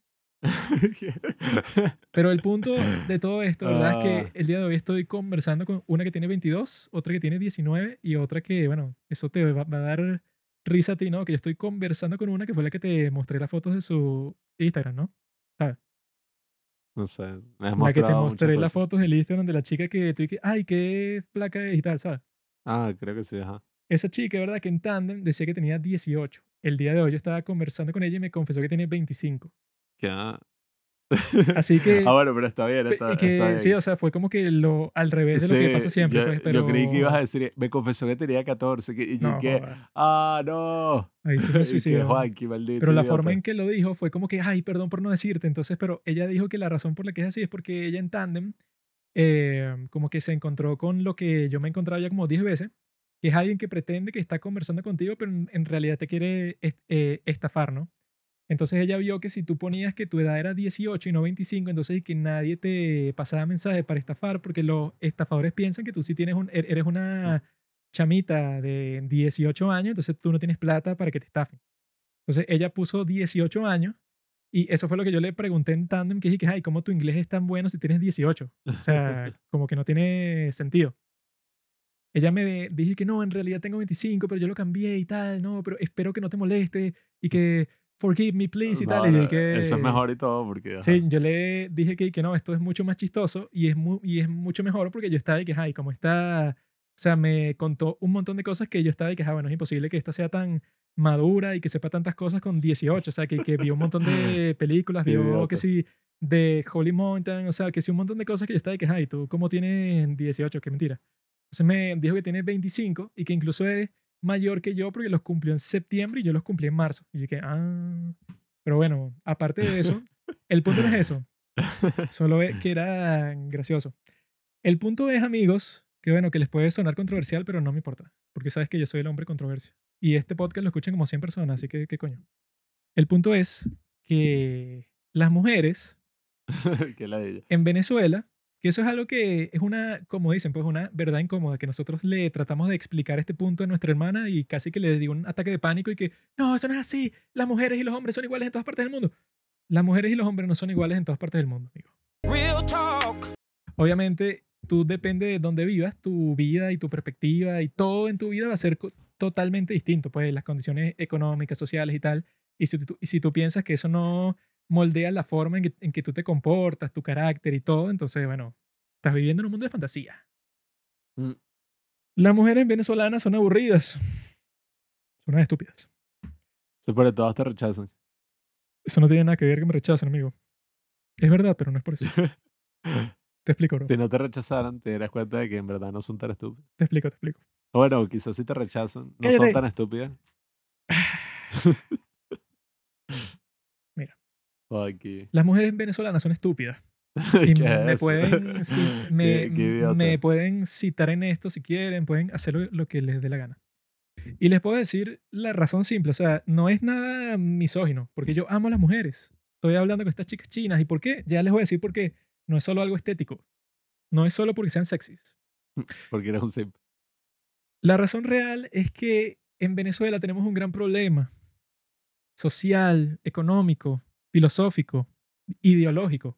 Entonces lo que pasa en Venezuela es que se han ido tantas personas del país que, bueno, en nuestro caso, ponte que de 10 personas que uno conoce, 7 se fueron del país. O sea, es una vaina e- extrema así. O sea, en nuestra clase social, puedes decir que el 70%, per- el sete- el 70 de las personas quieren irse, eh, no, no, se fueron del país el, set- el 70%.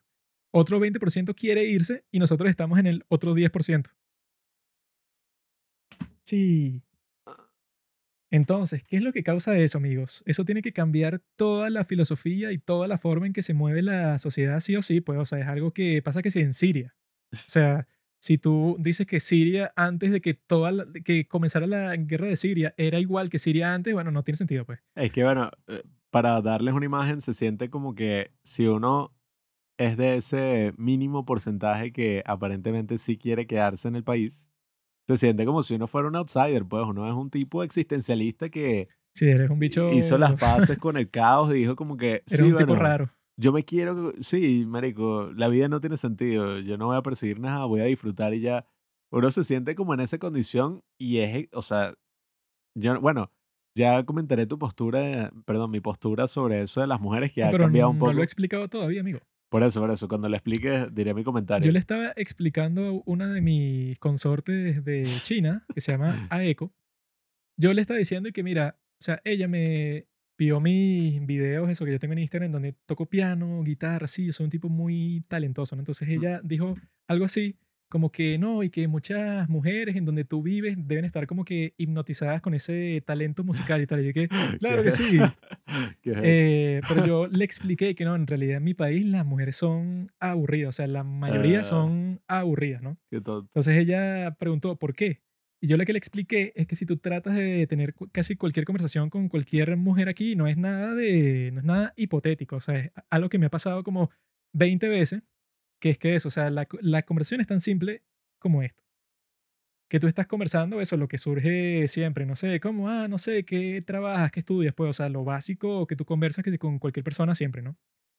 Y la respuesta de muchas de estas mujeres es que, no, bueno, yo estudio X cosa, digamos, psicología. Y es que, ah, ok, pero ¿por qué lo estudias? No sé, porque te encanta o porque quieres ser psicóloga o quieres hacer tal cosa. Y la respuesta es que, no, no, yo lo estudio porque, bueno, para estudiar algo porque mis papás querían que estudiara. Y es que, ah, pero ¿qué quieres hacer tú con tu vida entonces? Si eso, o sea, lo estás haciendo como que obligada. Y la respuesta a eso es que, no, es que yo me quiero ir del país porque mi primo vive en España y yo quiero vivir con él. Y es que, ah, pero ¿por qué? Porque vas a estudiar algo más allá o vas a hacer algo que sí te guste y que no. Es que me quiero ir del país. O sea, mi meta es irme. O sea, ya yo por irme del, del país, ya yo cumplí mi meta. Ah. Y que, ok, digamos que esa es tu meta. Mm, o sea, para no juzgar, digamos que esa es tu meta y está bien. Sin embargo, el problema principal que causa esa meta es que tú el día a día tú no lo estás viviendo, no lo estás disfrutando, tú no estás aquí, o sea, tú estás allá, como dice Pablo, y que no, que hay gente que ya, ya se fue del país. Bueno, yo he tenido esa conversación no sé con cuántas mujeres, o sea, tanto por WhatsApp, en persona, en unas cuantas citas que he tenido, soy un don Juan, y siempre es así, pues, siempre es y que no, yo estudio em, letra, pero no me gusta. Y que, ah, pero ¿qué te gusta? Ah, no sé. Ah, pero ¿qué quieres hacer en el futuro? Ah, me quiero ir para Miami. Que mi hermana se mudó ahí con un tipo que conoció y se fue para allá. Y me dijo que me fuera con ella y esa es mi meta de vida, irme. Y tú te quedas como que, ah. Bueno, En cambio, no he terminado parita. En cambio, mis queridas amigas chinas, lo que me ha gustado es que si tú conversas con ellas es como que, ah, ok, China no es un país de ensueño para nadie, ¿no? O sea, nadie se quiere mu- mudar a China y que, ay, qué chévere, quiero vivir en Shanghai. Nadie se quiere mudar a China, todo el mundo se quiere mudar a Estados Unidos. Karate Kid. Nadie se quiere mudar a una maldita dictadura loca con campos de concentración como es China, como ya lo hemos conversado en este podcast. Sin embargo, todas estas chicas, ¿verdad? Todas, sea, sin importar en qué trabajen, pues, o sea, pueden trabajar en algo súper prestigioso o pueden trabajar que si vendiendo zarcillos en la calle, como conocí a una que hace eso. A pesar de eso y que no, bueno, yo quiero vivir toda mi vida aquí, yo quiero ganar mucho dinero en China, yo amo a mi familia, vivo con mi familia y quiero lograr tal cosa, o sea, me quiero graduar, quiero conseguir un trabajo, quiero hacer eso, pues, o sea, metas normales. Entonces siempre te van a decir, porque yo siempre tratando de hacer un experimento social para conversar con ustedes, yo siempre les pregunto a esas chinas así, pues, o sea, si quieres vivir toda tu vida ahí, y eso, pues, o sea, si eres feliz con tu vida, si te gusta tu país, y a la respuesta a todo eso es sí, pues, o sea, me encanta mi país, soy feliz con mi vida, he pasado por cosas difíciles, hay cosas que no me han gustado, cosas que quiero cambiar de mi país, pero yo nunca me iría, y si me voy a un sitio, bueno, siempre va a ser de viaje, pues, de vacaciones, porque me gusta estar con mi familia. Hay mil razones para que te guste estar en un sitio y no, y ellas las dicen todas. Y al mismo tiempo, esa que con la que está conversando a Eco, esa es eso, estudia diseño de modas, ¿no? Y está que si todo el día en clase de eso y lo practica todo el tiempo y tiene como que unas metas así de que eso, yo quiero lograr ser una diseñadora, pues, y tener que si mi propia línea de ropa y hacer tal y tal cosa, o sea, un plan de vida interesante. Entonces, ¿por qué dije eso? Que las mujeres de aquí pueden llegar a ser aburridas, estúpidas. O sea, dije más estúpida para que sea más controversial. Qué idiota. Pero la palabra real es abu- aburrida, ¿no? Entonces, ¿por qué pueden ser aburridas? Por eso, porque la misma situación social, o sea, vamos a tratar de entender estas mujeres que yo digo que son unas terribles mujeres aburridas, ¿no? La razón por la que ellas quizá no tienen ese plan de vida, esa cosa que quieren hacer, pues esa meta, ese sueño y tal, es porque en Venezuela lo más probable es que no lo puedas lograr. O sea, aquí en Venezuela, casi para cualquier carrera, si tú quieres tener un trabajo que te permita simple, simplemente mantenerte, pues, o sea, que seas una persona independiente de tus padres o que llegues algún día que sea a comprar tu propia casa. Si tú sueñas tener algo así, bueno, tienes por seguro casi el 90% de las posibilidades que no lo vas a lograr. O sea, que la situación social, económica es tan mala que tú no piensas en más nada. O sea, tú no puedes conseguir una buena supervivencia aquí, no puedes divertirte, no tienes muchos placeres, o sea, tienes una vida un poco espartana, pues así como que tienes que olvidarte así como que de, de los placeres más comunes y si quieres lograr algo que en realidad signifique algo, bueno, tienes que tener como que una forma de vida bastante particular, que no te importe mucho el estatus social, que no te dejen llevar por tus amigos, etcétera, etcétera, etcétera, ¿no? Entonces, entendiendo estas mujeres de por qué les pasa eso y por qué sus vidas son tan aburridas, es por eso, pues, es porque la situación en cierta forma las lleva a eso, aunque tú de todas maneras podrías ser consciente para no caer en esos patrones. Pero deben existir ciertas razones que son propias de Venezuela que las hace caer a ellas y a muchos hombres también, obviamente. Pero a mí no me gustan los hombres, entonces no he tenido tantas conversaciones y que, oye, ¿tú para dónde vas? Eh, entonces, eso pues, o sea, la razón por la que prefiero conversar con estas chicas chinas y porque es más satisfactorio para mí, es más interesante, es por eso, pues, o sea, porque estás conversando con alguien que está viviendo el aquí y el ahora. O sea, es como que, ah, yo quiero hacer algo y todos los días estoy trabajando para lograrlo como nosotros también tratamos de hacer con todas las cosas que hacemos. Pero si quieres conversar con una mujer de aquí, lo más probable es que encuentres muy pocas cosas en común, porque eso, yo he- visto conversaciones de gente que, ponte, que es un hombre y una mujer, que comparten ese interés, pues ese impulso, ese deseo de salir del país lo más pronto posible. Yo he escuchado esas conversaciones y he formado parte así de, po- de, o sea, que sí, de un grupo de gente que está conversando eso. Y eso, tú puedes tener una conversación súper divertida hablando y que, sí, eh, mi primo vive en Italia y se compró un carro y ahora tiene un gran trabajo y entonces le, le pagan conversaciones, no 1.500 jodas. dólares y por eso es que yo quiero ir para allá para ver si me gano unos dineros y después me devuelvo y tal. Esas son las Ah. conversaciones que, bueno, que Me claro, quitan cinco años de vida. te puedes divertir muchísimo con tu otro amiguito que se quiere ir del país, pero para alguien como yo que no está pendiente de eso en absoluto, por eso es que digo que eso pues es lo más aburrido que puede existir.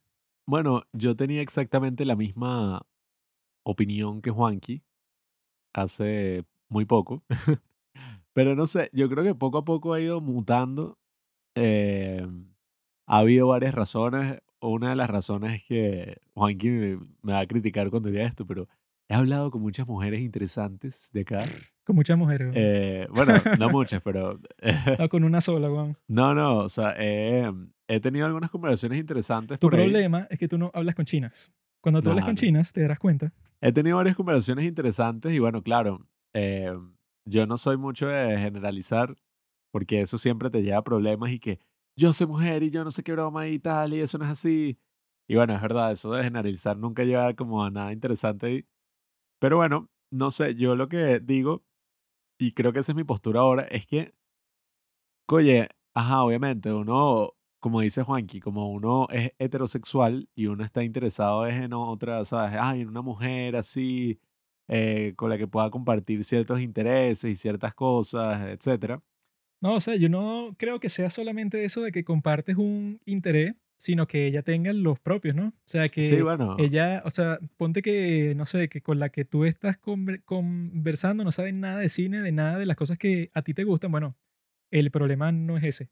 El problema es que ella en realidad como que no le importa mucho nada que no sea del, fu- del futuro, pues, o sea, que no sea y que no, bueno, yo estoy pensando y lo que estoy investigando es que cuánto cuesta un pasaje para España o cuál trabajo puede tener alguien en España que te provee el suficiente dinero, o sea, cuando tus intereses son eso, es que, bueno, ¿qué vas a hablar tú con esa persona? sí, es que bueno, yo, mi postura ahora es que básicamente me he conseguido casi que en el mismo nivel eso, sea hombre, sea mujer.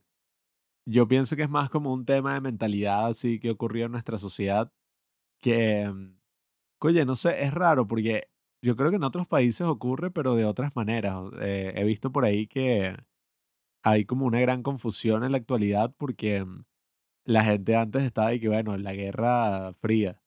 Tienes a Rusia, que son los malos, Estados Unidos, que son los buenos. Tenemos una causa política muy clara aquí que debemos apoyar, por ponerte el ejemplo de político de Estados Unidos.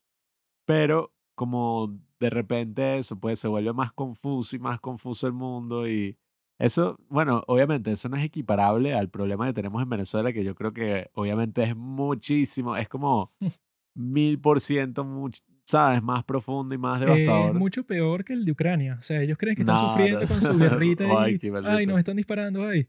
Hermano, yo llevo en guerra aquí en Venezuela por Ay, 20 qué- años. Los ucranianos no saben qué es la guerra real. Yo aquí la estoy viviendo económica, las sanciones que nos pusieron. Maldito Putin idiota. está llorando por las sanciones esas que tiene. Nosotros estamos sancionados, hermano, desde el 2019. Y míranos aquí en pie de lucha. Eh, Yo lo que digo es que básicamente eso, me he conseguido con la misma Cobarde. mentalidad exacta con hombres y mujeres, pues no. Ese no es el punto tonto. Eso fue, lo, eso fue lo que yo dije, pues. Obviamente que hay un montón de hombres No, que se no, pero comportan igual. es que no, no es ni siquiera como que Pero- más las mujeres, o sea, como mi interés de andar conociendo gente no es tener ay, 100 amigos, bueno, es sino que que uno está eso intentando algo con varias mujeres y te, te das cuenta, o sea, a mí no me interesa si, si Joseito, ay, él se quiere ir del país, bueno, no me interesa. es que A mí lo que me interesa es que si estoy hablando con una chica que me gusta, que no sea así una estúpida, pues, o sea, es que yo lo que digo es que en los contextos en, en los que me he manejado ya últimamente, nosotros dijimos va, y, ya va, y- déjame decir mi punto. pusimos varios nombres y todos de tipos que son exactamente así, pues. me decís mi punto. Como me he manejado en contextos básicamente un 99% hombres y un 1% mujeres. Uh, También me he manejado en contextos al revés, pero no son gente de mi edad, pues es que sí, Ah, bueno. puras mujeres, pues. o Puras sea, mujeres, pero de 58 sí, años. puras mujeres de 40 y 50. Entonces, Bueno, que dicen que en gallina vieja Mm. se buen caldo. No, bueno, que eh, ahí es que obviamente tú ves que, que las mujeres que son aburridas, tal eh, si es por eso, las mujeres de Coño, nuestra. tonto. Pero ya va, Tú no ya va. entendiste mi plan. Mi, Ya va. mi, mi plan, no, mi, El Joker. mi propuesta. Ya va, ya va. Espera, mi espera. propuesta no es que, ay, las mujeres son así, los hombres no, los hombres se quedan a pelear.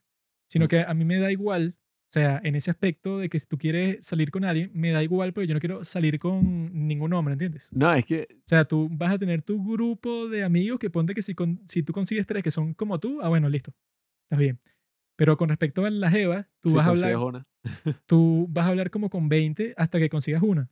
¿Comprendes? ¿Comprendes ese, esa escala? Sí, pero yo creo que para hablarla tal y como es, no hay que entrar tanto en controversia, sino nombrar la- el, sí, problema, el problema que hay en Si la no, mesa. si no, no es divertido hablarlo. Si no, No. es que es Venezuela, hace No, 15 es que yo creo que el problema es ese el que está en la mesa, que coño, se ocurre que muchísima gente, y bueno, no es por dármela de nada, pues no es por dármela y que, no, es que yo sí tengo mi propósito en la vida clara.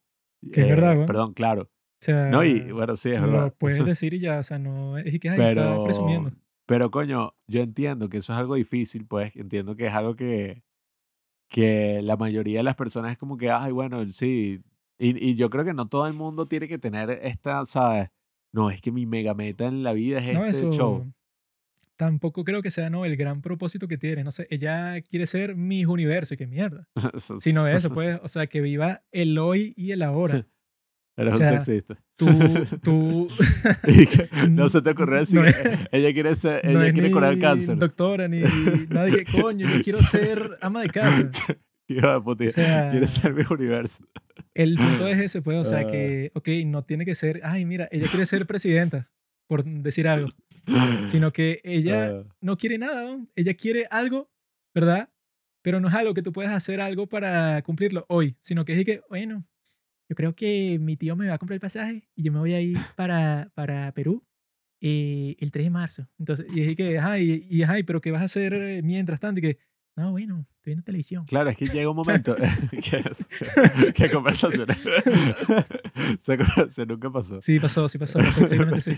Pasó, pero conmigo mismo. Que- Ese es el problema. Tú te encierras en ese cuarto y hablas como con 30 mujeres venezolanas, pero eres tú así en el espejo cambiando de personalidad. Mira, que ¿sabes cuántas mujeres me escriben a mí? Cero. ¿Sabes cuánto tiempo tengo que pasar filtrando los malditos mensajes? Cuidado con lo que dices que le respondo. la mayoría de nuestra audiencia son mujeres. Son mujeres, pero no son Karens. O sea que al, al, a la- las Karens son las que les puede fastidiar si uno hace un comentario así, porque bueno, si yo lo estoy haciendo, escucha el maldito comentario.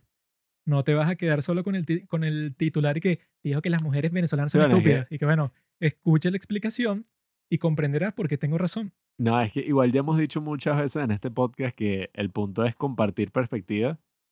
Este bien, este mal, coño, a la larga no importa mucho porque si te das cuenta son hasta vainas casi que más del momento, ¿sabes? Cosas que se aplican en el momento, sentimentales, que pueden cambiar. Y yo no sé, yo lo que creo es que, coño, es eso. Mucha gente que no se concentra en el ahora, que tú puedes decir, bueno, tú eres incluido, porque tú quieres ser un mega director de cine y tú no lo has logrado y vaina, tú todavía no has hecho una película rechísima. Pero eso no significa que yo voy a estar y que cuando algún día haga una película, ahí es que coño me voy a sentir realizado. Yo no pienso así en lo ¿no? absoluto. O que tú no haces más nada el día de hoy, sino que tú estás ahí que algún día alguien notará No, mi no. talento y va a decir que Pablo, aquí tienes 10 millones de dólares. Eso es Y yo voy a decir que ese día, y que bueno, si tú en realidad quieres que llegue ese día, pues tienes que trabajar todos los días para hacer, para lograr algo. Sí, yo pienso, yo sí fantaseo, pues, con que, ay, algún día haré esta película, pero eso no significa, Estaré casado con Yechi. no, no, eso no significa que me voy a quedar y que, no, bueno, algún día y ya, y veré qué pasa, sino que, coño, yo creo que uno tiene que saber que la muerte siempre está, ¿sabes?, acechándonos y que en cualquier momento, ay, mira, listo, se acabó todo, ya no lograste un carajo, bueno, pero al final eso no es lo importante. Yo creo que lo importante es como la experiencia que uno tiene en el momento y, coño, si tú vas a estos grandes artistas, qué sé yo, eh, estos artistas que eran súper prolíficos, eh, ahora está como... La fallé Ronald Hubert. Bueno, sí, él, él entraría ahí porque él escribió que sí, más libros que creo que cualquier otra persona, ¿no? Una vaina así loca. Pero eran, bueno, eso es como Claro, que yo me, sen- me senté hoy y me puse a escribir por seis horas, pero lo que se me ocurría así, pero sin pensarlo dos veces. O sea, escribí, escribí, Sí. escribí, lo terminé y lo publiqué, ¿no? escribí un libro. Y que, ah, ok, escribiste un libro, es verdad. Pero nadie vale eso. Bueno, gente, ponte que sí, Picasso y tal, que ahorita está como. Picasso es como de mal gusto, ¿no? Hablar de él y que no. Él era un enfermo, él era un Ah. misógino. No jodas. Pero bueno, Picasso era tremendo. fuimos hombre. al museo de Picasso y me acuerdo que veíamos y que no, el tipo está que sí comiendo. Y entonces se dio cuenta y que, ah, mira, si agarro el pescado, los huesos del pescado y los pongo en este plato de arcilla, entonces puedo hacer una marca y entonces uso esos platos así. Y entonces, dicho, creo que sí, toda una vaina de vasijas y tal, así, con las cosas con las que estaba comiendo. Y yo creo que al final, sobre todo cuando estamos hablando de arte, eh, bueno, lastimosamente el cine y sobre todo las películas, no es como que, claro, todos los días grabo una película. No es exactamente así, sin embargo, Mi vida coño, es una película, bro. sin embargo, yo creo que lo que uno termina plasmando en ese arte y todo eso al final es como la experiencia humana, pues, y uno siempre tiene que estar, escoye, persiguiendo todas esas historias impresionantes que lo rodean a uno, viendo cómo puede crear, eh, qué sé yo, sea, escribiendo, sea, haciendo todo tipo de proyectos, o sea, siempre trabajando, pues, nunca te vas a quedar como que, bueno, listo. Y que, porque esa es la gran, esa es la gran y triste realidad de lo que es el arte. Uno puede, coño, trabajaste 10 años, hiciste la obra maestra. Arrechísimo, o sea, lo, wow, cambiaste el mundo para siempre. Y, y después, o sea, esa es la gran pregunta. Tú, Yo puedo verga. resumirte el gran problema del que hemos estado conversando en una frase. Mm. ¿Has e- escuchado esa frase que dice la gente estúpida cuando se refiere a lo que está pasando en el país o las cosas que ellos quieren hacer para el futuro? Entonces siempre te va a salir un bobo o una boba, porque si no, "Ay, la- los hombres también. Un bobe. Un bobe te va a decir que, ah, no, es que estoy perdiendo mi juventud. Ah, bueno. Esa es la frase que, bueno, que toda esa gente estúpida la dice así, que no, claro, es que yo mi juventud, como lo vi en la serie. Como lo vi en Skins, como lo vi eso pues en la, en la televisión esa de mierda, en Euforia, que te, que te envenena el cerebro para que tú pienses y que, no, es que si yo, si yo tengo 21 años, yo tengo que estar todos los días de fiesta teniendo sexo con cinco negros al mismo tiempo. Parece el, el pastor así, cuando dijiste eso, que en la serie. Si no hago eso, entonces Ay. perdí mi juventud porque me puse, no sé, que a estudiar. Cuando yo en realidad tenía que estar cogiendo todos los días a cinco mujeres en el club o en, en el bar porque así lo vi en la maldita serie. Y que no, yo debería poder a las 3 de la mañana salir caminando para mi casa y que, ok, es muy trágico que tú, huevoncito, no puedas tomarte tu cervecita en el bar y que no te pase buscando tu papi, sino que tú te vayas para tu casa. Muy trágico. Pero el problema real aquí no es ese, huevón. El problema real aquí es que hay que sí un montón de gente que no puede ni comprar comida. O sea, eso de que Claro. tú perdiste tu juventud me sabe, pero a requete mierda. O sea, no hay nada menos importante que la idea estúpida que tú te formaste de tu juventud en tu maldita cabeza. Es que al final todas esas son ideas que si te das cuenta son nuevas. O sea, La que, gente ay, solía vivir como hasta los 30 años y tú Sí. piensas que, que "Nah, en mi juventud yo debería estar, coño, con mi carrito ahí, con la jeva. Sí, es que, bueno, justamente estaba hablando de eso con Robinson, el No, no, ex padre del cine. El ciego guiando al ciego. que- y yo le decía, coño, mi perspectiva ha cambiado porque, ajá, antes uno decía que es que lo normal es que todo esté bien, o sea, coño, que uno pueda conseguir trabajo, que todo, ¿sabes? Eh, pueda vivir bien con lo que gano, pueda salir de rumba, pueda salir de fiesta, pueda vivir una vida tranquila. Eso es lo normal, eso es lo que pasa en cualquier país del mundo. Eso es lo. Eso, No. bueno, eso es lo que conversamos que ni siquiera es lo normal en tal parte, ¿no? Eso fue lo normal en los Estados Unidos como desde 1967 como hasta 1981. Exacto. O sea, to- Todavía eso- más o menos. Porque no. Maldito. ya nosotros conversamos eso en el capítulo del O Joker. sea, pues, no o sea, te vas que, a ah, comprar una bueno, casa, pues, pero... existía un momento de la historia que, que mira, este huevón, ponte, no estudió nada. Le dieron un trabajo en una fábrica y él con los beneficios sociales y con tal y tal y tal, bueno, él se compró un carro, una casa con préstamo y tal, y su familia, y tiene un perrito y tiene tres hijos. Eso no pasa más nunca desde hace 30 años, por muchas razones que ya hemos explicado, económicas, sociales, criminales, la guerra contra el terrorismo, todas esas Bueno, es que yo le decía... Entonces, que tú tengas esa mentalidad en tu cabecita de idiota, es lo, bueno, es como dice Sadhguru, al, al, al final siempre es como dice Sadhguru. Ya, eso mierda.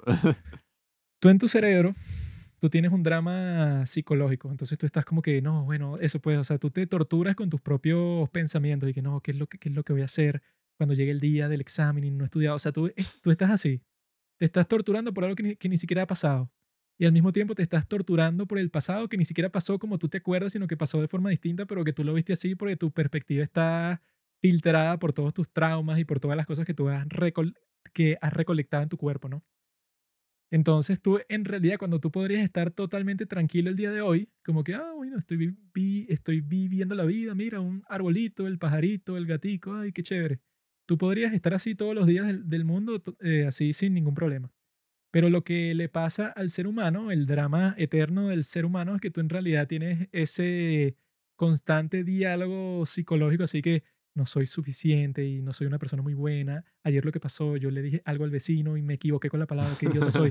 O sea, tienes, estás pensando en todas esas cosas cuando en, en realidad si algo que ya pasó, bueno, o sea, que, que coño, o sea, aprendes de eso y la próxima vez, no sé, lo haces distinto. Y si es algo que no ha pasado, lo que puedes hacer es, pre- es prepararte para eso. De nada, nada sirve estar sentado y que, no, bueno, me voy a poner a imaginar todas las formas en que esto puede salir mal. O sea, por ninguna razón me voy a torturar todo el día. Bueno, eso tiene sus aplicaciones estoicas, pero continúa. Eso del estoicismo es una estupidez y ya te lo he explicado, bro. No, Esto no tiene nada que ver con eso porque el estoicismo, hay como mil prácticas así que no, bueno, tú para anticipar el mal día tienes que vivir de la mierda, duerme en el piso, mójate con la lluvia, no comas las cosas que te gustan para que cuando llegue el día que no lo tengas, no te importa, pues ya sufriste. Y llegue, ¿qué? En cambio, esto es lo que dices y que, bueno, ok, tú el día de hoy tú puedes estar completamente feliz, no, no te tienes que lanzar al lodo, pero eso, pues esto, como te dije, esto tiene la. eh, ¿Cómo es que se dice? Eh, tiene el requerimiento principal que tú tengas las necesidades básicas de tu vida cubiertas. Que eso lo explicó Sat- Sadhguru, que él dice que, bueno, yo no voy a ir, por ejemplo, a un sitio que esté en guerra y que, oye, amigo, ¿sabías que tú puedes estar feliz en todos los momentos de tu vida? Y que, ¡woo! Sino que él y que, bueno, ok, si estás en un sitio en donde tu, supervi- en donde tu supervi- supervivencia está en peligro 100% del tiempo, no sirve de nada que tú te pongas a meditar o que hagas el procedimiento espiritual así, esta meditación, esta pose de yoga que te va a llevar a unos niveles de felicidad muy grandes. En esos ambientes no tiene sentido que exista algo así, o sea que él ha dicho que lo han invitado así para mil partes y que mira, aquí hay una pobreza extrema, nadie tiene comida, hay una guerra civil, Sadhguru, ven, entonces él y que, bueno, yo no sé a quién le voy a enseñar nada ahí, porque ahí no me necesitan a mí, ahí necesitan comida, necesitan infraestructura, necesitan agua, electricidad. Si tú no tienes agua, no tienes electricidad y no tienes comida, tú no vas a estar meditando como un idiota, pues. Entonces, eso lo hace totalmente distinto de eso del estoicismo, porque es que, bueno, pone de condición para el proceso espiritual que tú tengas todas las cosas básicas, pues, o sea, no que seas rico ni nada, sino que tú eso, por lo menos tengas un, un sitio donde vivir, tengas un ingreso, tengas comida y tal, o sea, que, no- que tú no estés viviendo como un tigre, pues, un tigre que se despierta todos los días y bueno, va a cazar la comida del día, pero él no tiene nada garantizado, si no caza por cinco días se muere de hambre, pues, o sea, si tú vives en ese estado, de que tú vives del s- de, de, de tu sueldo el día a día, entonces, bueno, este proceso espiritual no es para ti porque tú tienes que primero resolver los problemas que te impiden vivir una vida estándar, pues, o sea, no es estándar así como tú dijiste que no, yo quiero sal- salir de fiesta y tener un sueldo que me alcance para todo, sino estándar en que no te estés muriendo de hambre, pues, el, el, el, el, mínimo, el básico. Sí, es que, oye, muchas veces damos esas cosas por sentado y después de todo lo que hemos pasado, y no estoy hablando personalmente porque afortunadamente sí, hemos pasado momentos duros, pero he sido muy privilegiado, pues teniendo buenos padres, teniendo una mínima familia ahí, pues en, en esta tragedia. casa, comida y Play 4. Exacto, o sea, dentro de todo he sido muy feliz con eso. Pero, oye, viendo tanto sufrimiento y tanta gente que, que eso, uno, ay, mi recuerdo sí del bachillerato, de la escuela, llegando a mi casa y viendo unos tipos comiendo de la basura, la vaina más asquerosa que he visto en mi vida. Una Eh, fruta podrida. sí, no, yo me acuerdo, unos desechos como una carnicería, imagínate. Sí, o sea, que son que si las vísceras que nadie compra y que tómalas. Sí, entonces, bueno, claro, eh, viendo toda esa tragedia, yo creo que uno aprende que más bien, no, la historia humana ha estado basada en eso, pues en dificultad, en muchos momentos duros. Solo imagínate cómo eran las condiciones de vida hace 200 años. Entonces, oye, todas esas cosas, eso, qué sé yo, Estados Unidos o los países desarrollados, al final eso es un privilegio más, pues, y no lo digo, yo odio usar la palabra privilegio, porque es como una vaina medio resentida, como que Mm. tú eres un privilegiado o reconoce tu privilegio. Bueno, no lo digo en ese sentido, lo digo más bien como que, bueno, esa es la excepción, pues, y es algo que, oye, muy bueno que ocurra, muy bueno que pase, pero bueno, nada, si tú no tienes eso, la actitud no debería ser, es como que, "Ah, ¿cómo es posible que yo no tengo esto que es mi derecho, o sea, que es Mm. básico? Bueno, yo estoy a favor de los derechos humanos. ¡Qué Eh, idiota! pero no tomar esa actitud como reactiva, ¿sabes? Y que, Cree que los seres humanos merecen agua.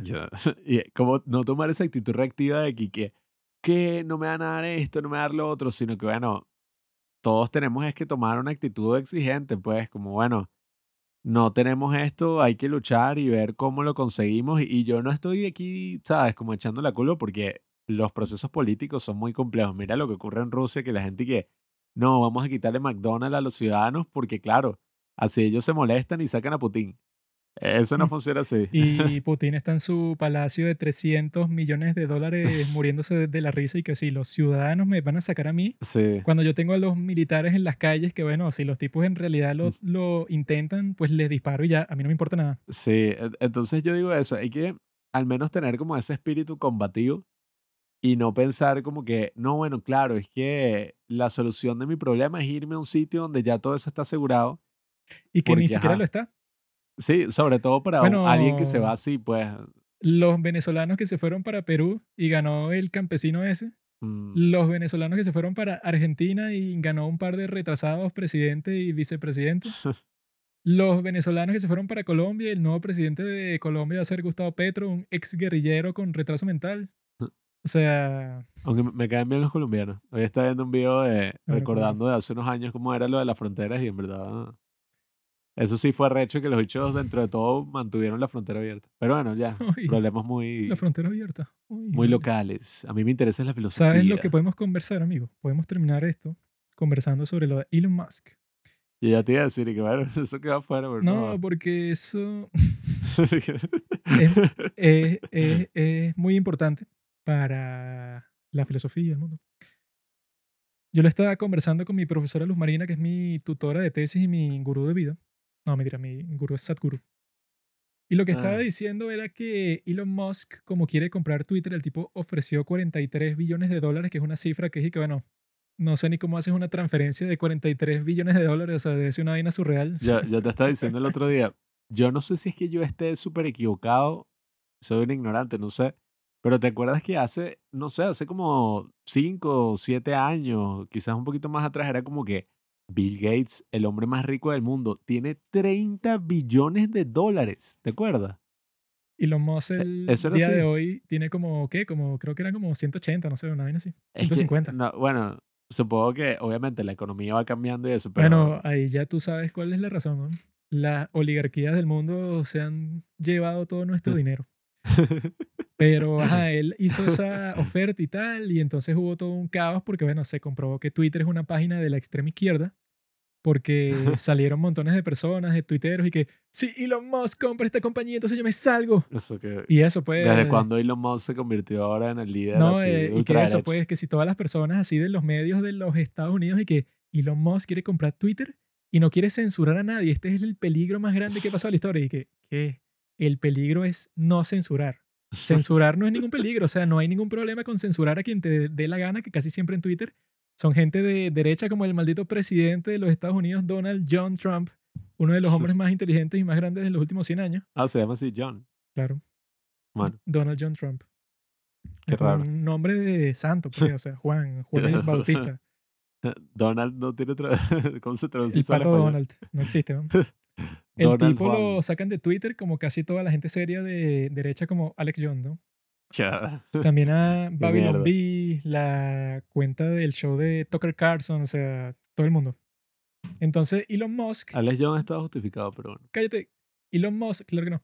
Elon Musk ha dicho como mil veces y que, mira, lo que tiene más sentido es que él es y que un free speech absolutist. O sea, que él piensa que la libre expresión tiene que ser libre para todo el mundo. Pues, o sea, que tú digas y que sí, soy nazi, quiero matar a todo el mundo y que, bueno, ok, Y- Te vas a sacar de contexto toda esa frase. di tu estupidez si quieres, pero eso, a menos que tú amenaces a alguien y que, mira, yo te voy a matar porque eres un asqueroso judío.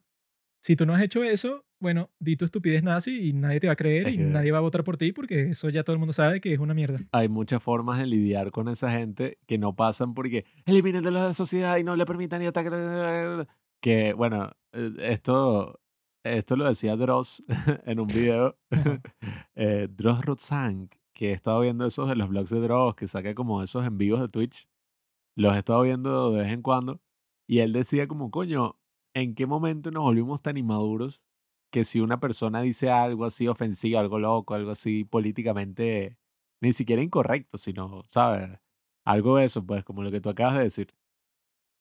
¿En qué momento pensamos que en vez de lidiar con chistes y burlándonos y diciendo como que "Ay, esta persona sí es irrelevante o viendo como la ironía de todo lo que dice, ¿en qué momento decidimos darle como tanto poder y decir que no, es una amenaza para toda la sociedad, censúrenlo y nos ponemos a gritar histéricamente y a hacer manifestaciones y decir que toda esa gente merece la muerte, por eso no es loco?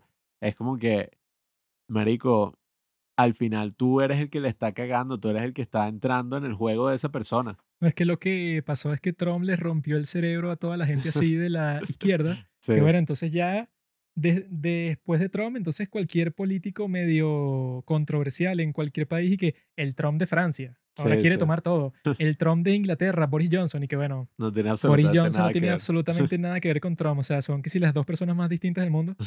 Y ahí que, no, bueno, él se va, va a convertir a Gran Bretaña en una dictadura. Y que claro.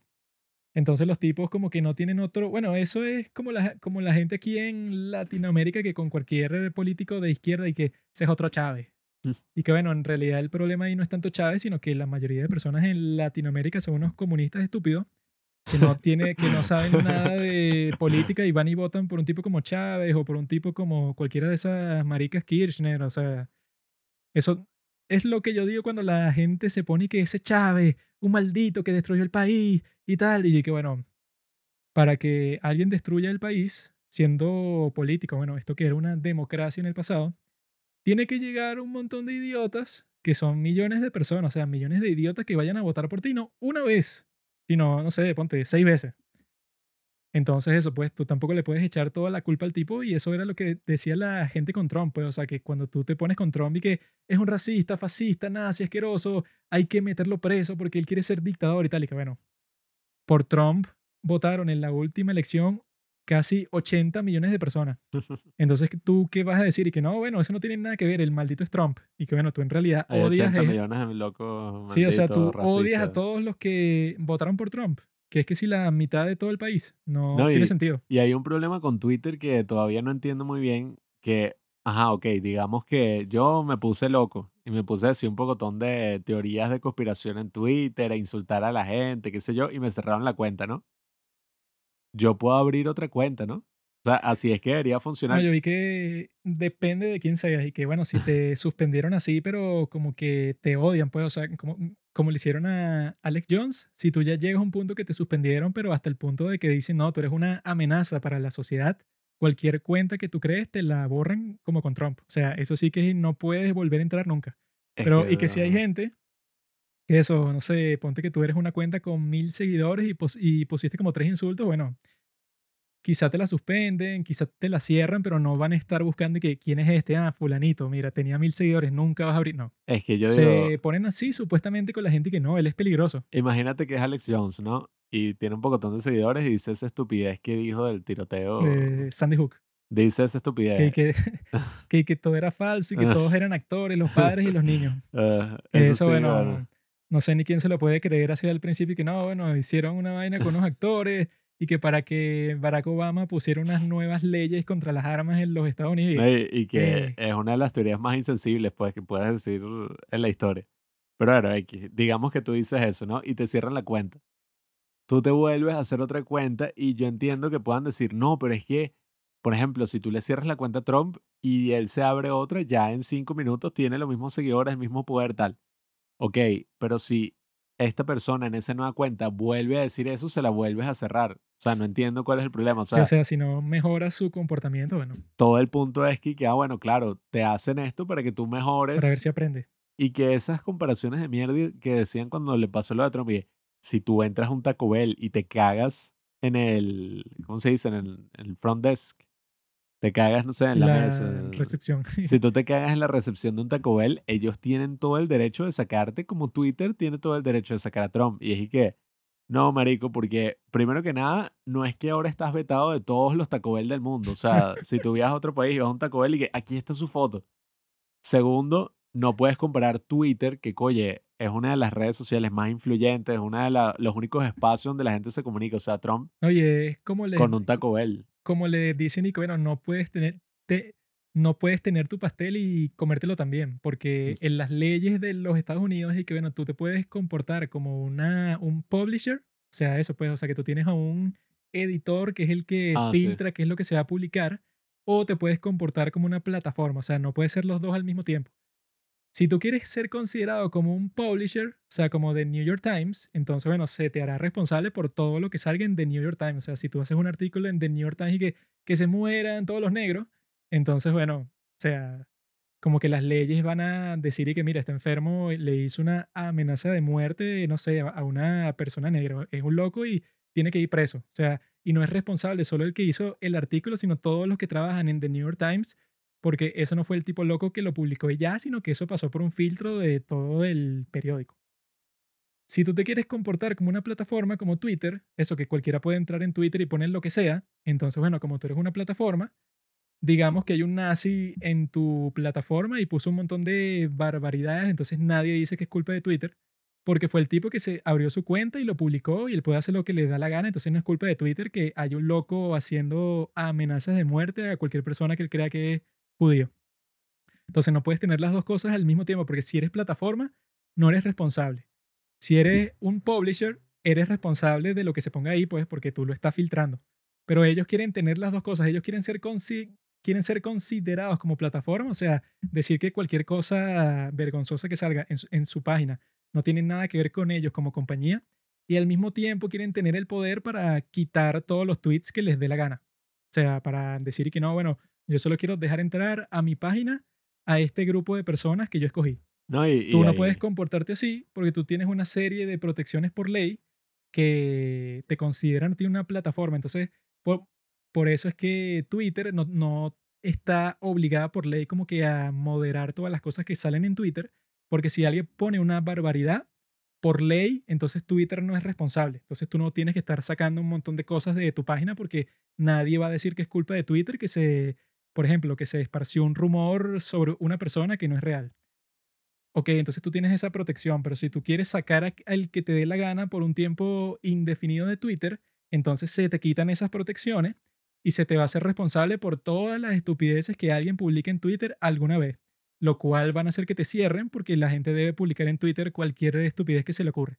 Entonces se están tratando de comportar de las dos maneras cuando eso puede, o sea, sí, la situación más conveniente del mundo, o sea, te protegen contra cualquier caso de difamación y al mismo tiempo tú puedes sacar a cualquier persona, hasta el presidente de los Estados Unidos, para siempre de tu maldita página. O sea, que se convirtió que sí en la red principal de discurso público.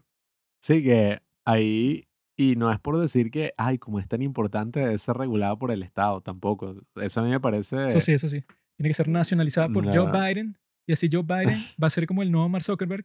Él va a eh, controlar WhatsApp, Facebook, Instagram. Yo creo que casi cualquier medida así del Estado siempre termina siendo el remedio peor que la enfermedad. Telesur, RT. Siempre es y que no, bueno, el, el Estado hizo unas regulaciones de que no se diga esto y lo otro. No, y bueno, hacen mierda. como en China que empiezan a banear palabras. O sea, que si tú pones Sí. esta serie de, de palabras, que fue gracioso lo que han Mm. puesto en estos días, que, que prohibieron que la gente pusiera la primera línea del himno nacional de China porque dice algo así que nosotros no seremos esclavos y vamos a luchar. La gente está poniendo eso por las medidas esas locas que han puesto en China de una cuarentena absoluta. Entonces la gente como que ponía eso como el símbolo, pues de que en nuestro himno dice esto, entonces nosotros vamos a pelear con que nos encierren y eso. Entonces fue prohibido de las redes sociales chinas, o sea, el mismo himno. Dije, ¿qué?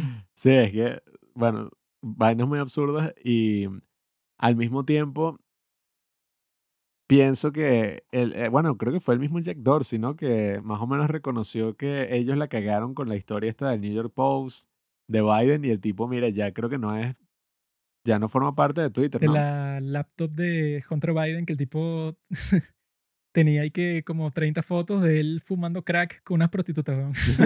Sí, Y son fotos que ya el día de hoy están disponibles y las puedes buscar, pero en ese entonces fue que no, eso no existe, eso es falso, eso es que una desinformación rusa y por eso la vamos a prohibir de Twitter. Creo que también todo eso pasó porque en las mismas elecciones del 2016 la narrativa fue que, ah, claro, como se filtraron los correos de Hillary por este ataque ruso que ocurrió, todo el mundo dejó de votar por Hillary y votó por Trump. Entonces, claro, ese fue el gran, ese fue el gran problema de las elecciones, la interferencia rusa. Y es que lo Oye, que pasó lo de como- Oxford, no sé Como qué. Trump es un Twitter, eh, es un Twitter, es- un títere de Putin. Sí, sí. Entonces, bueno, se explica todo que el tipo saboteó los Estados Unidos para que Trump Eh, fuera presidente. J.K. Oxford, eh, Cambridge Analytics. Y por alguna razón, Putin no invadió Ucrania cuando Trump era presidente, porque eso, hay ciertas personas que se quieren justificar, pero bueno, justificando lo injustificable y que no, porque él quería que Trump le diera un golpe así como que a la institución de la OTAN, de NATO, quería que hiciera eso, pues que la debilitara totalmente para que él en la próxima presidencia invadiera Ucrania. Ese era todo el plan. O sea, no lo hizo cuando su títere era el presidente de los Estados Unidos. Esperó que su títere lo sacaran para invadir Ucrania, que era como que su objetivo principal, y que sí tiene mucho sentido. Yo no soy muy fan de la máquina política de lado y lado. Soy un contrario. Pero. Presidente eh, Ron DeSantis va a ganar en el 2024. Pero, coño, no sé. Vamos a ver qué pasa con eso de Elon Musk. Eh, yo tampoco, a ver, no me considero el mayor fanático de Elon Musk porque, ajá, el tipo es cool. y, y se la da de que eso, la lacrita, el tipo, ajá, ha hecho un pocotón de empresas y, y toda esta cuestión, pero a la larga tampoco es que, ajá, Sí, o sea, yo, revolucionó el mundo. yo creo que con él no es ni tanto ni tampoco, porque eso, como hay tantos fans de él, tantos Sí. fanboy, se exagera así que no, él es el científico más influyente en toda la historia, el tipo ha cambiado el mundo. Hay gente así que se pone que no, Elon Musk no tiene comparación con nadie, o sea, él es como Da Vinci combinado con Steve No, Jobs, no. así, pues, o sea, la gente se pone con un show. Y la gente del otro lado es que él no ha creado nada nunca. Él entró a la empresa y ya estaba todo hecho. Y él en realidad no sabe nada. Él, SpaceX, Tesla, todas esas cosas se manejan solas. O sea, no es, no es ni ninguno ni lo otro. O sea, el tipo no es el gran super genio eh, que no se compara con nadie, pero el tipo sí ha hecho un montón de cosas que, coño, tiene que ser bastante inteligente para lograr eso. Una empresa como Tesla, una como Claro. SpaceX, una como Neuralink. O sea, el tipo claramente, eh, o sea, sí es un genio, pero no es y que no, bueno, esta es la segunda venida de Cristo. Sí, es que el, el tipo, evidentemente, ajá, ha hecho cosas interesantes y todo esto, Tesla, eh, lo del Neuralink es interesante, pero yo también creo que el tipo como que promete más de lo que da. Vamos a ver cómo sale todo, ¿no? Vamos a ver cómo Sí, el se tipo en todas las realidad cosas. no ha logrado ninguno de sus grandes objetivos, pero sigue siendo bastante joven. Pues, o sea, no ha logrado que Tesla sea un, aut- un automóvil completamente au- autónomo. Mm, No ha llegado a Marte. Y eso, pues, y que él tiene una Boring Company, que es la que hace túneles y que para que no exista tanto tráfico en Los Ángeles y en ciudades de ese estilo, pero y que eso ha sido un fracaso total y que le han dado como 100 mil subsidios para que la empresa se desarrolle más rápido y no ha funcionado absolutamente ningún proyecto de los que han hecho. Y lo mismo del Neuralink está Y, él lo- y interesante, lo pero de Neuralink, bueno, él ha prometido que esa vaina va a curar todas las enfermedades del cerebro, o sea, una vaina loca. Pero fue como que no, un cochino que puedes Ah, como sí. cap- capturar ahí la forma en que camina y tal, pero ajá. Yo creo que el día de hoy podemos terminar este hermoso podcast con una frase del gran Darryl Davis, que en realidad no me acuerdo de la frase exactamente, pero me acuerdo de la esencia, que él dice que si tú quieres cambiar la opinión de alguien, no puedes cambiar su realidad, sino tienes que intentar cambiar su percepción. Eso significa porque él, es- él es el tipo que, ha, que le han entregado más de 130, creo, uniformes del Ku Klux Klan, porque el tipo lo que hace es que se pone a conversar con miembros del Ku Klux Klan y los convencen de que los negros son personas. O sea, lo cual es que sí, no lo más difícil que ha existido en este mundo, ¿no? Joaquín, está sonando como la persona más racista del mundo. ¿Qué? O sea, Eh, Sí, mm, sí, yo sé, yo sé, pero yo entiendo todo lo que, lo que sí, dice, son pero, del me- Ku Klux Klan. pero me de risa y que convence que los negros son personas y que lo cual es la Eso es cosa muy más- difícil, Pero eso, pues, el, el, el tipo dice eso porque él cuando se pone en una conversación con alguien, ponte que tú tratas de cambiar la realidad de alguien. Entonces tú quieres que un tipo del Ku Klux Klan piense que un negro es un ser humano como él, ¿no?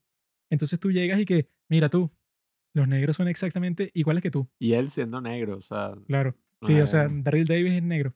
Entonces él llega y que, mira Pablo, que Pablo fácilmente podría ser miembro del Ku Klan y que, mira, que- tú crees en algo que no es verdad. Los negros en realidad son exactamente iguales que los blancos y tú estás loco.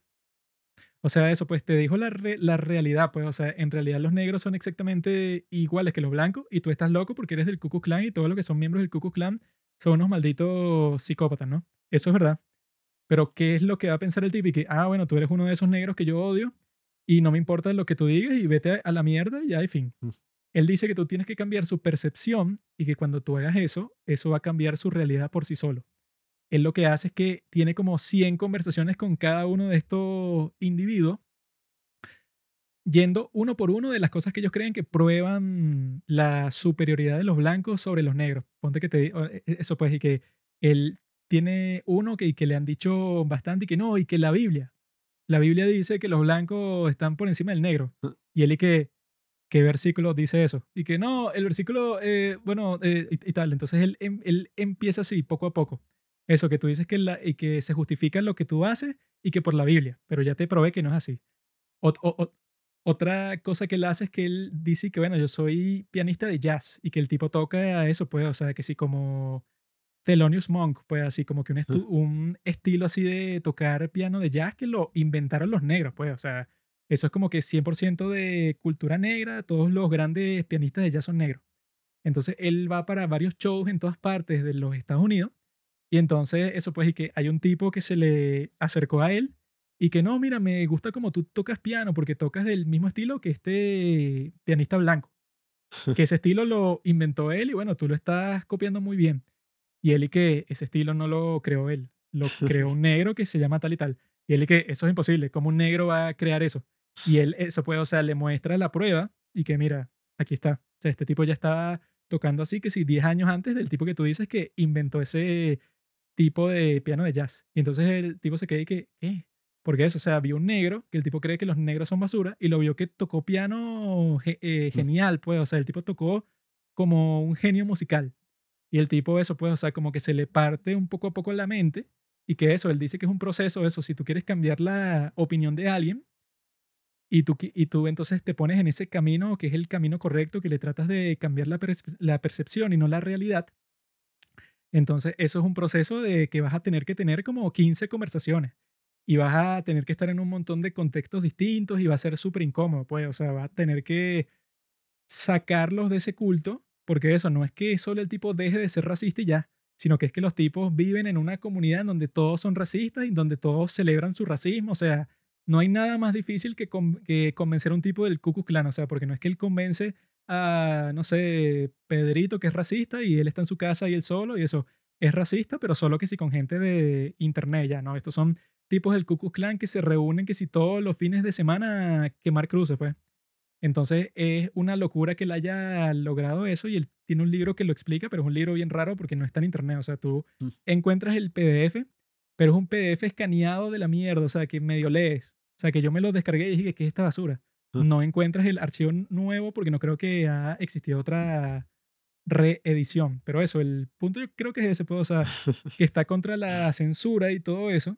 Que es que, bueno, si tú en realidad quieres que alguien no sea un nazi, tú no vas a decirle que, bueno, estás vetado de Twitter y de todas las redes sociales. O sea, vete con tus amigos extremistas al sótano, en Mm. donde nadie te va a cuestionar y nadie te va a cambiar tu perspectiva. Va a ser así siempre porque tienen ahora la excusa y que la sociedad me rechazó, soy un héroe. O sea, ahora tú eres el héroe, tú eres el Batman.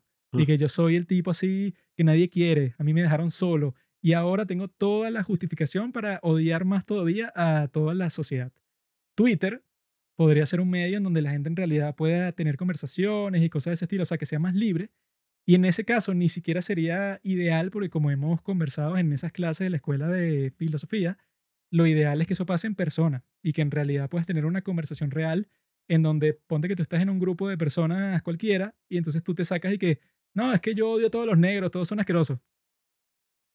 La gente que esté en ese grupo va a estar y que, bueno, eh, o sea, lo que estás diciendo es verdad o qué, weón? O sea, ¿y hiciste un chiste o qué? O sea, como que van a reaccionar y Ah. que tú estás loco, weón. O sea, eso puede, o sea, y tú te vas a dar cuenta y que, ah, mira, cuando yo dije eso, un montón de gente distinta reaccionó así como que está pensando que estoy loco, pues entonces tú te empiezas como que a revisar a ti mismo. Pero tú dices eso en internet y no ves las expresiones de nadie, sino que lo que ves es que te llegan como 100 insultos y que maldito, racista, estúpido. Entonces ahí tú te atrincheras y que, ah, mira, es verdad, la sociedad no me quiere. Entonces eso, el internet puede ser un gran cáncer o puede ser eso, pues una mejor solución a todos esos problemas que, bueno, han estado con la humanidad desde siempre, que bueno, que nuestra tarea para la próxima semana es ver ese de, de social dilema. Dilema.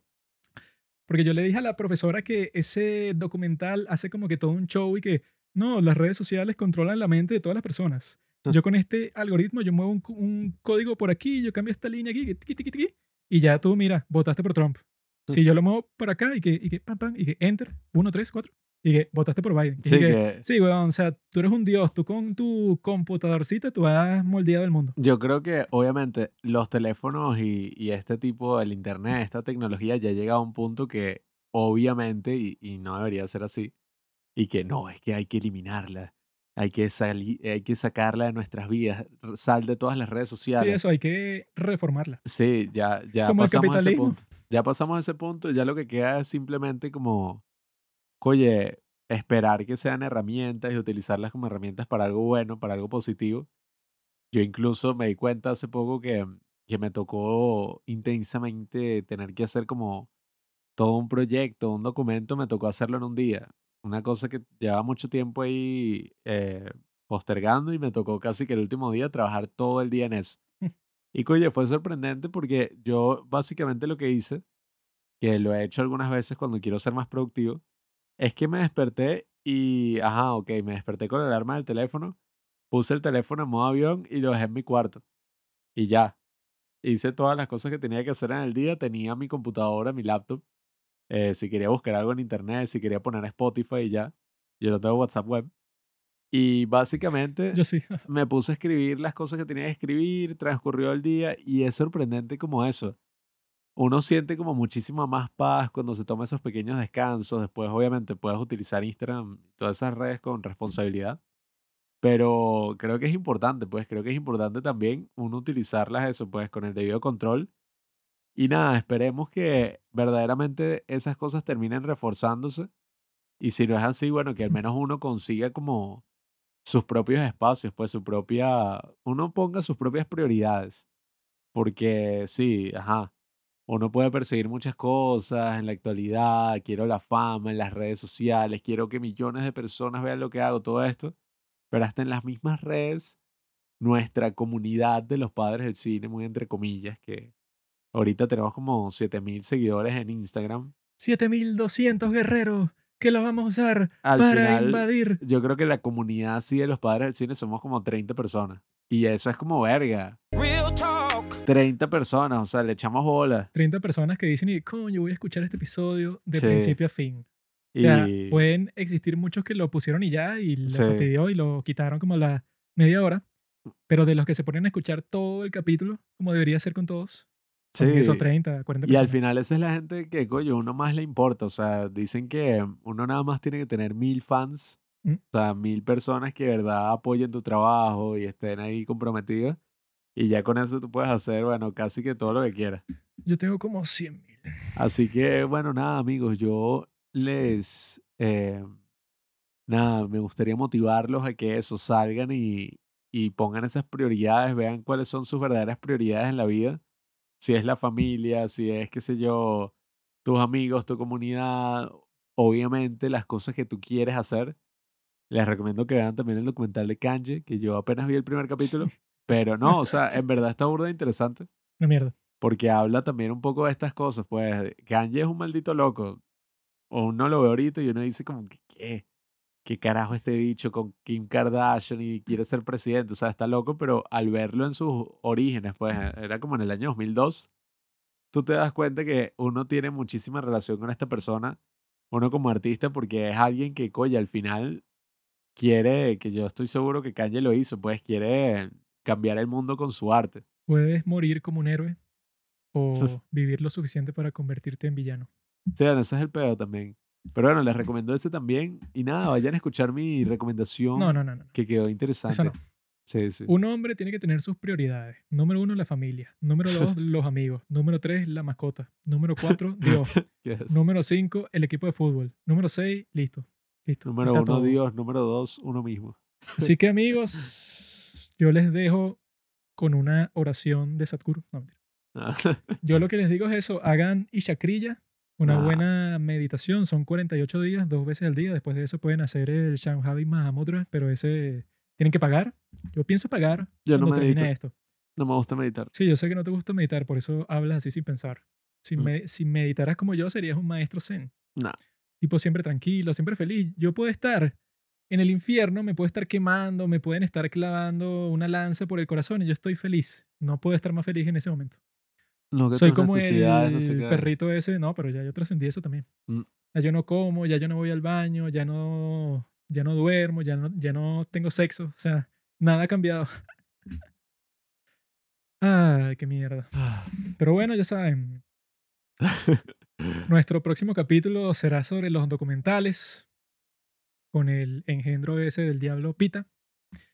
Y espero que les guste mucho, espero que vean nuestro documental Viloma y bueno, si No, bueno, ¿qué pasa, maricón? si están en desacuerdo con las cosas locas que dice Juanqui y controversiales, ya saben. ¿Están en desacuerdo? Son unos idiotas. ¿no? Hagan como Daryl Davis.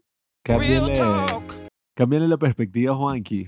No, le No, insulten eso nada más. con gente débil. No solamente- Nunca, a mí nunca me van a poder cambiar. No solo le insulten, si son mujeres, hablen con Juanqui, demuéstrenle que no son aburridas. No, que- no quiero hablar con ninguno de ustedes. Si son El género, venezolanas, ni me hablen.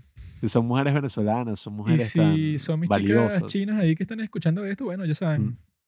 Felicidad para todas. Vean las mujeres. Gracias por escuchar Los Padres del Cine. Síguenos en Instagram para enterarte de los nuevos capítulos que iremos publicando. Si nos escuchas por Spotify o por Apple Podcast y piensas que este podcast vale 5 estrellas, califícanos. Si no, mejor escríbelo en tu diario.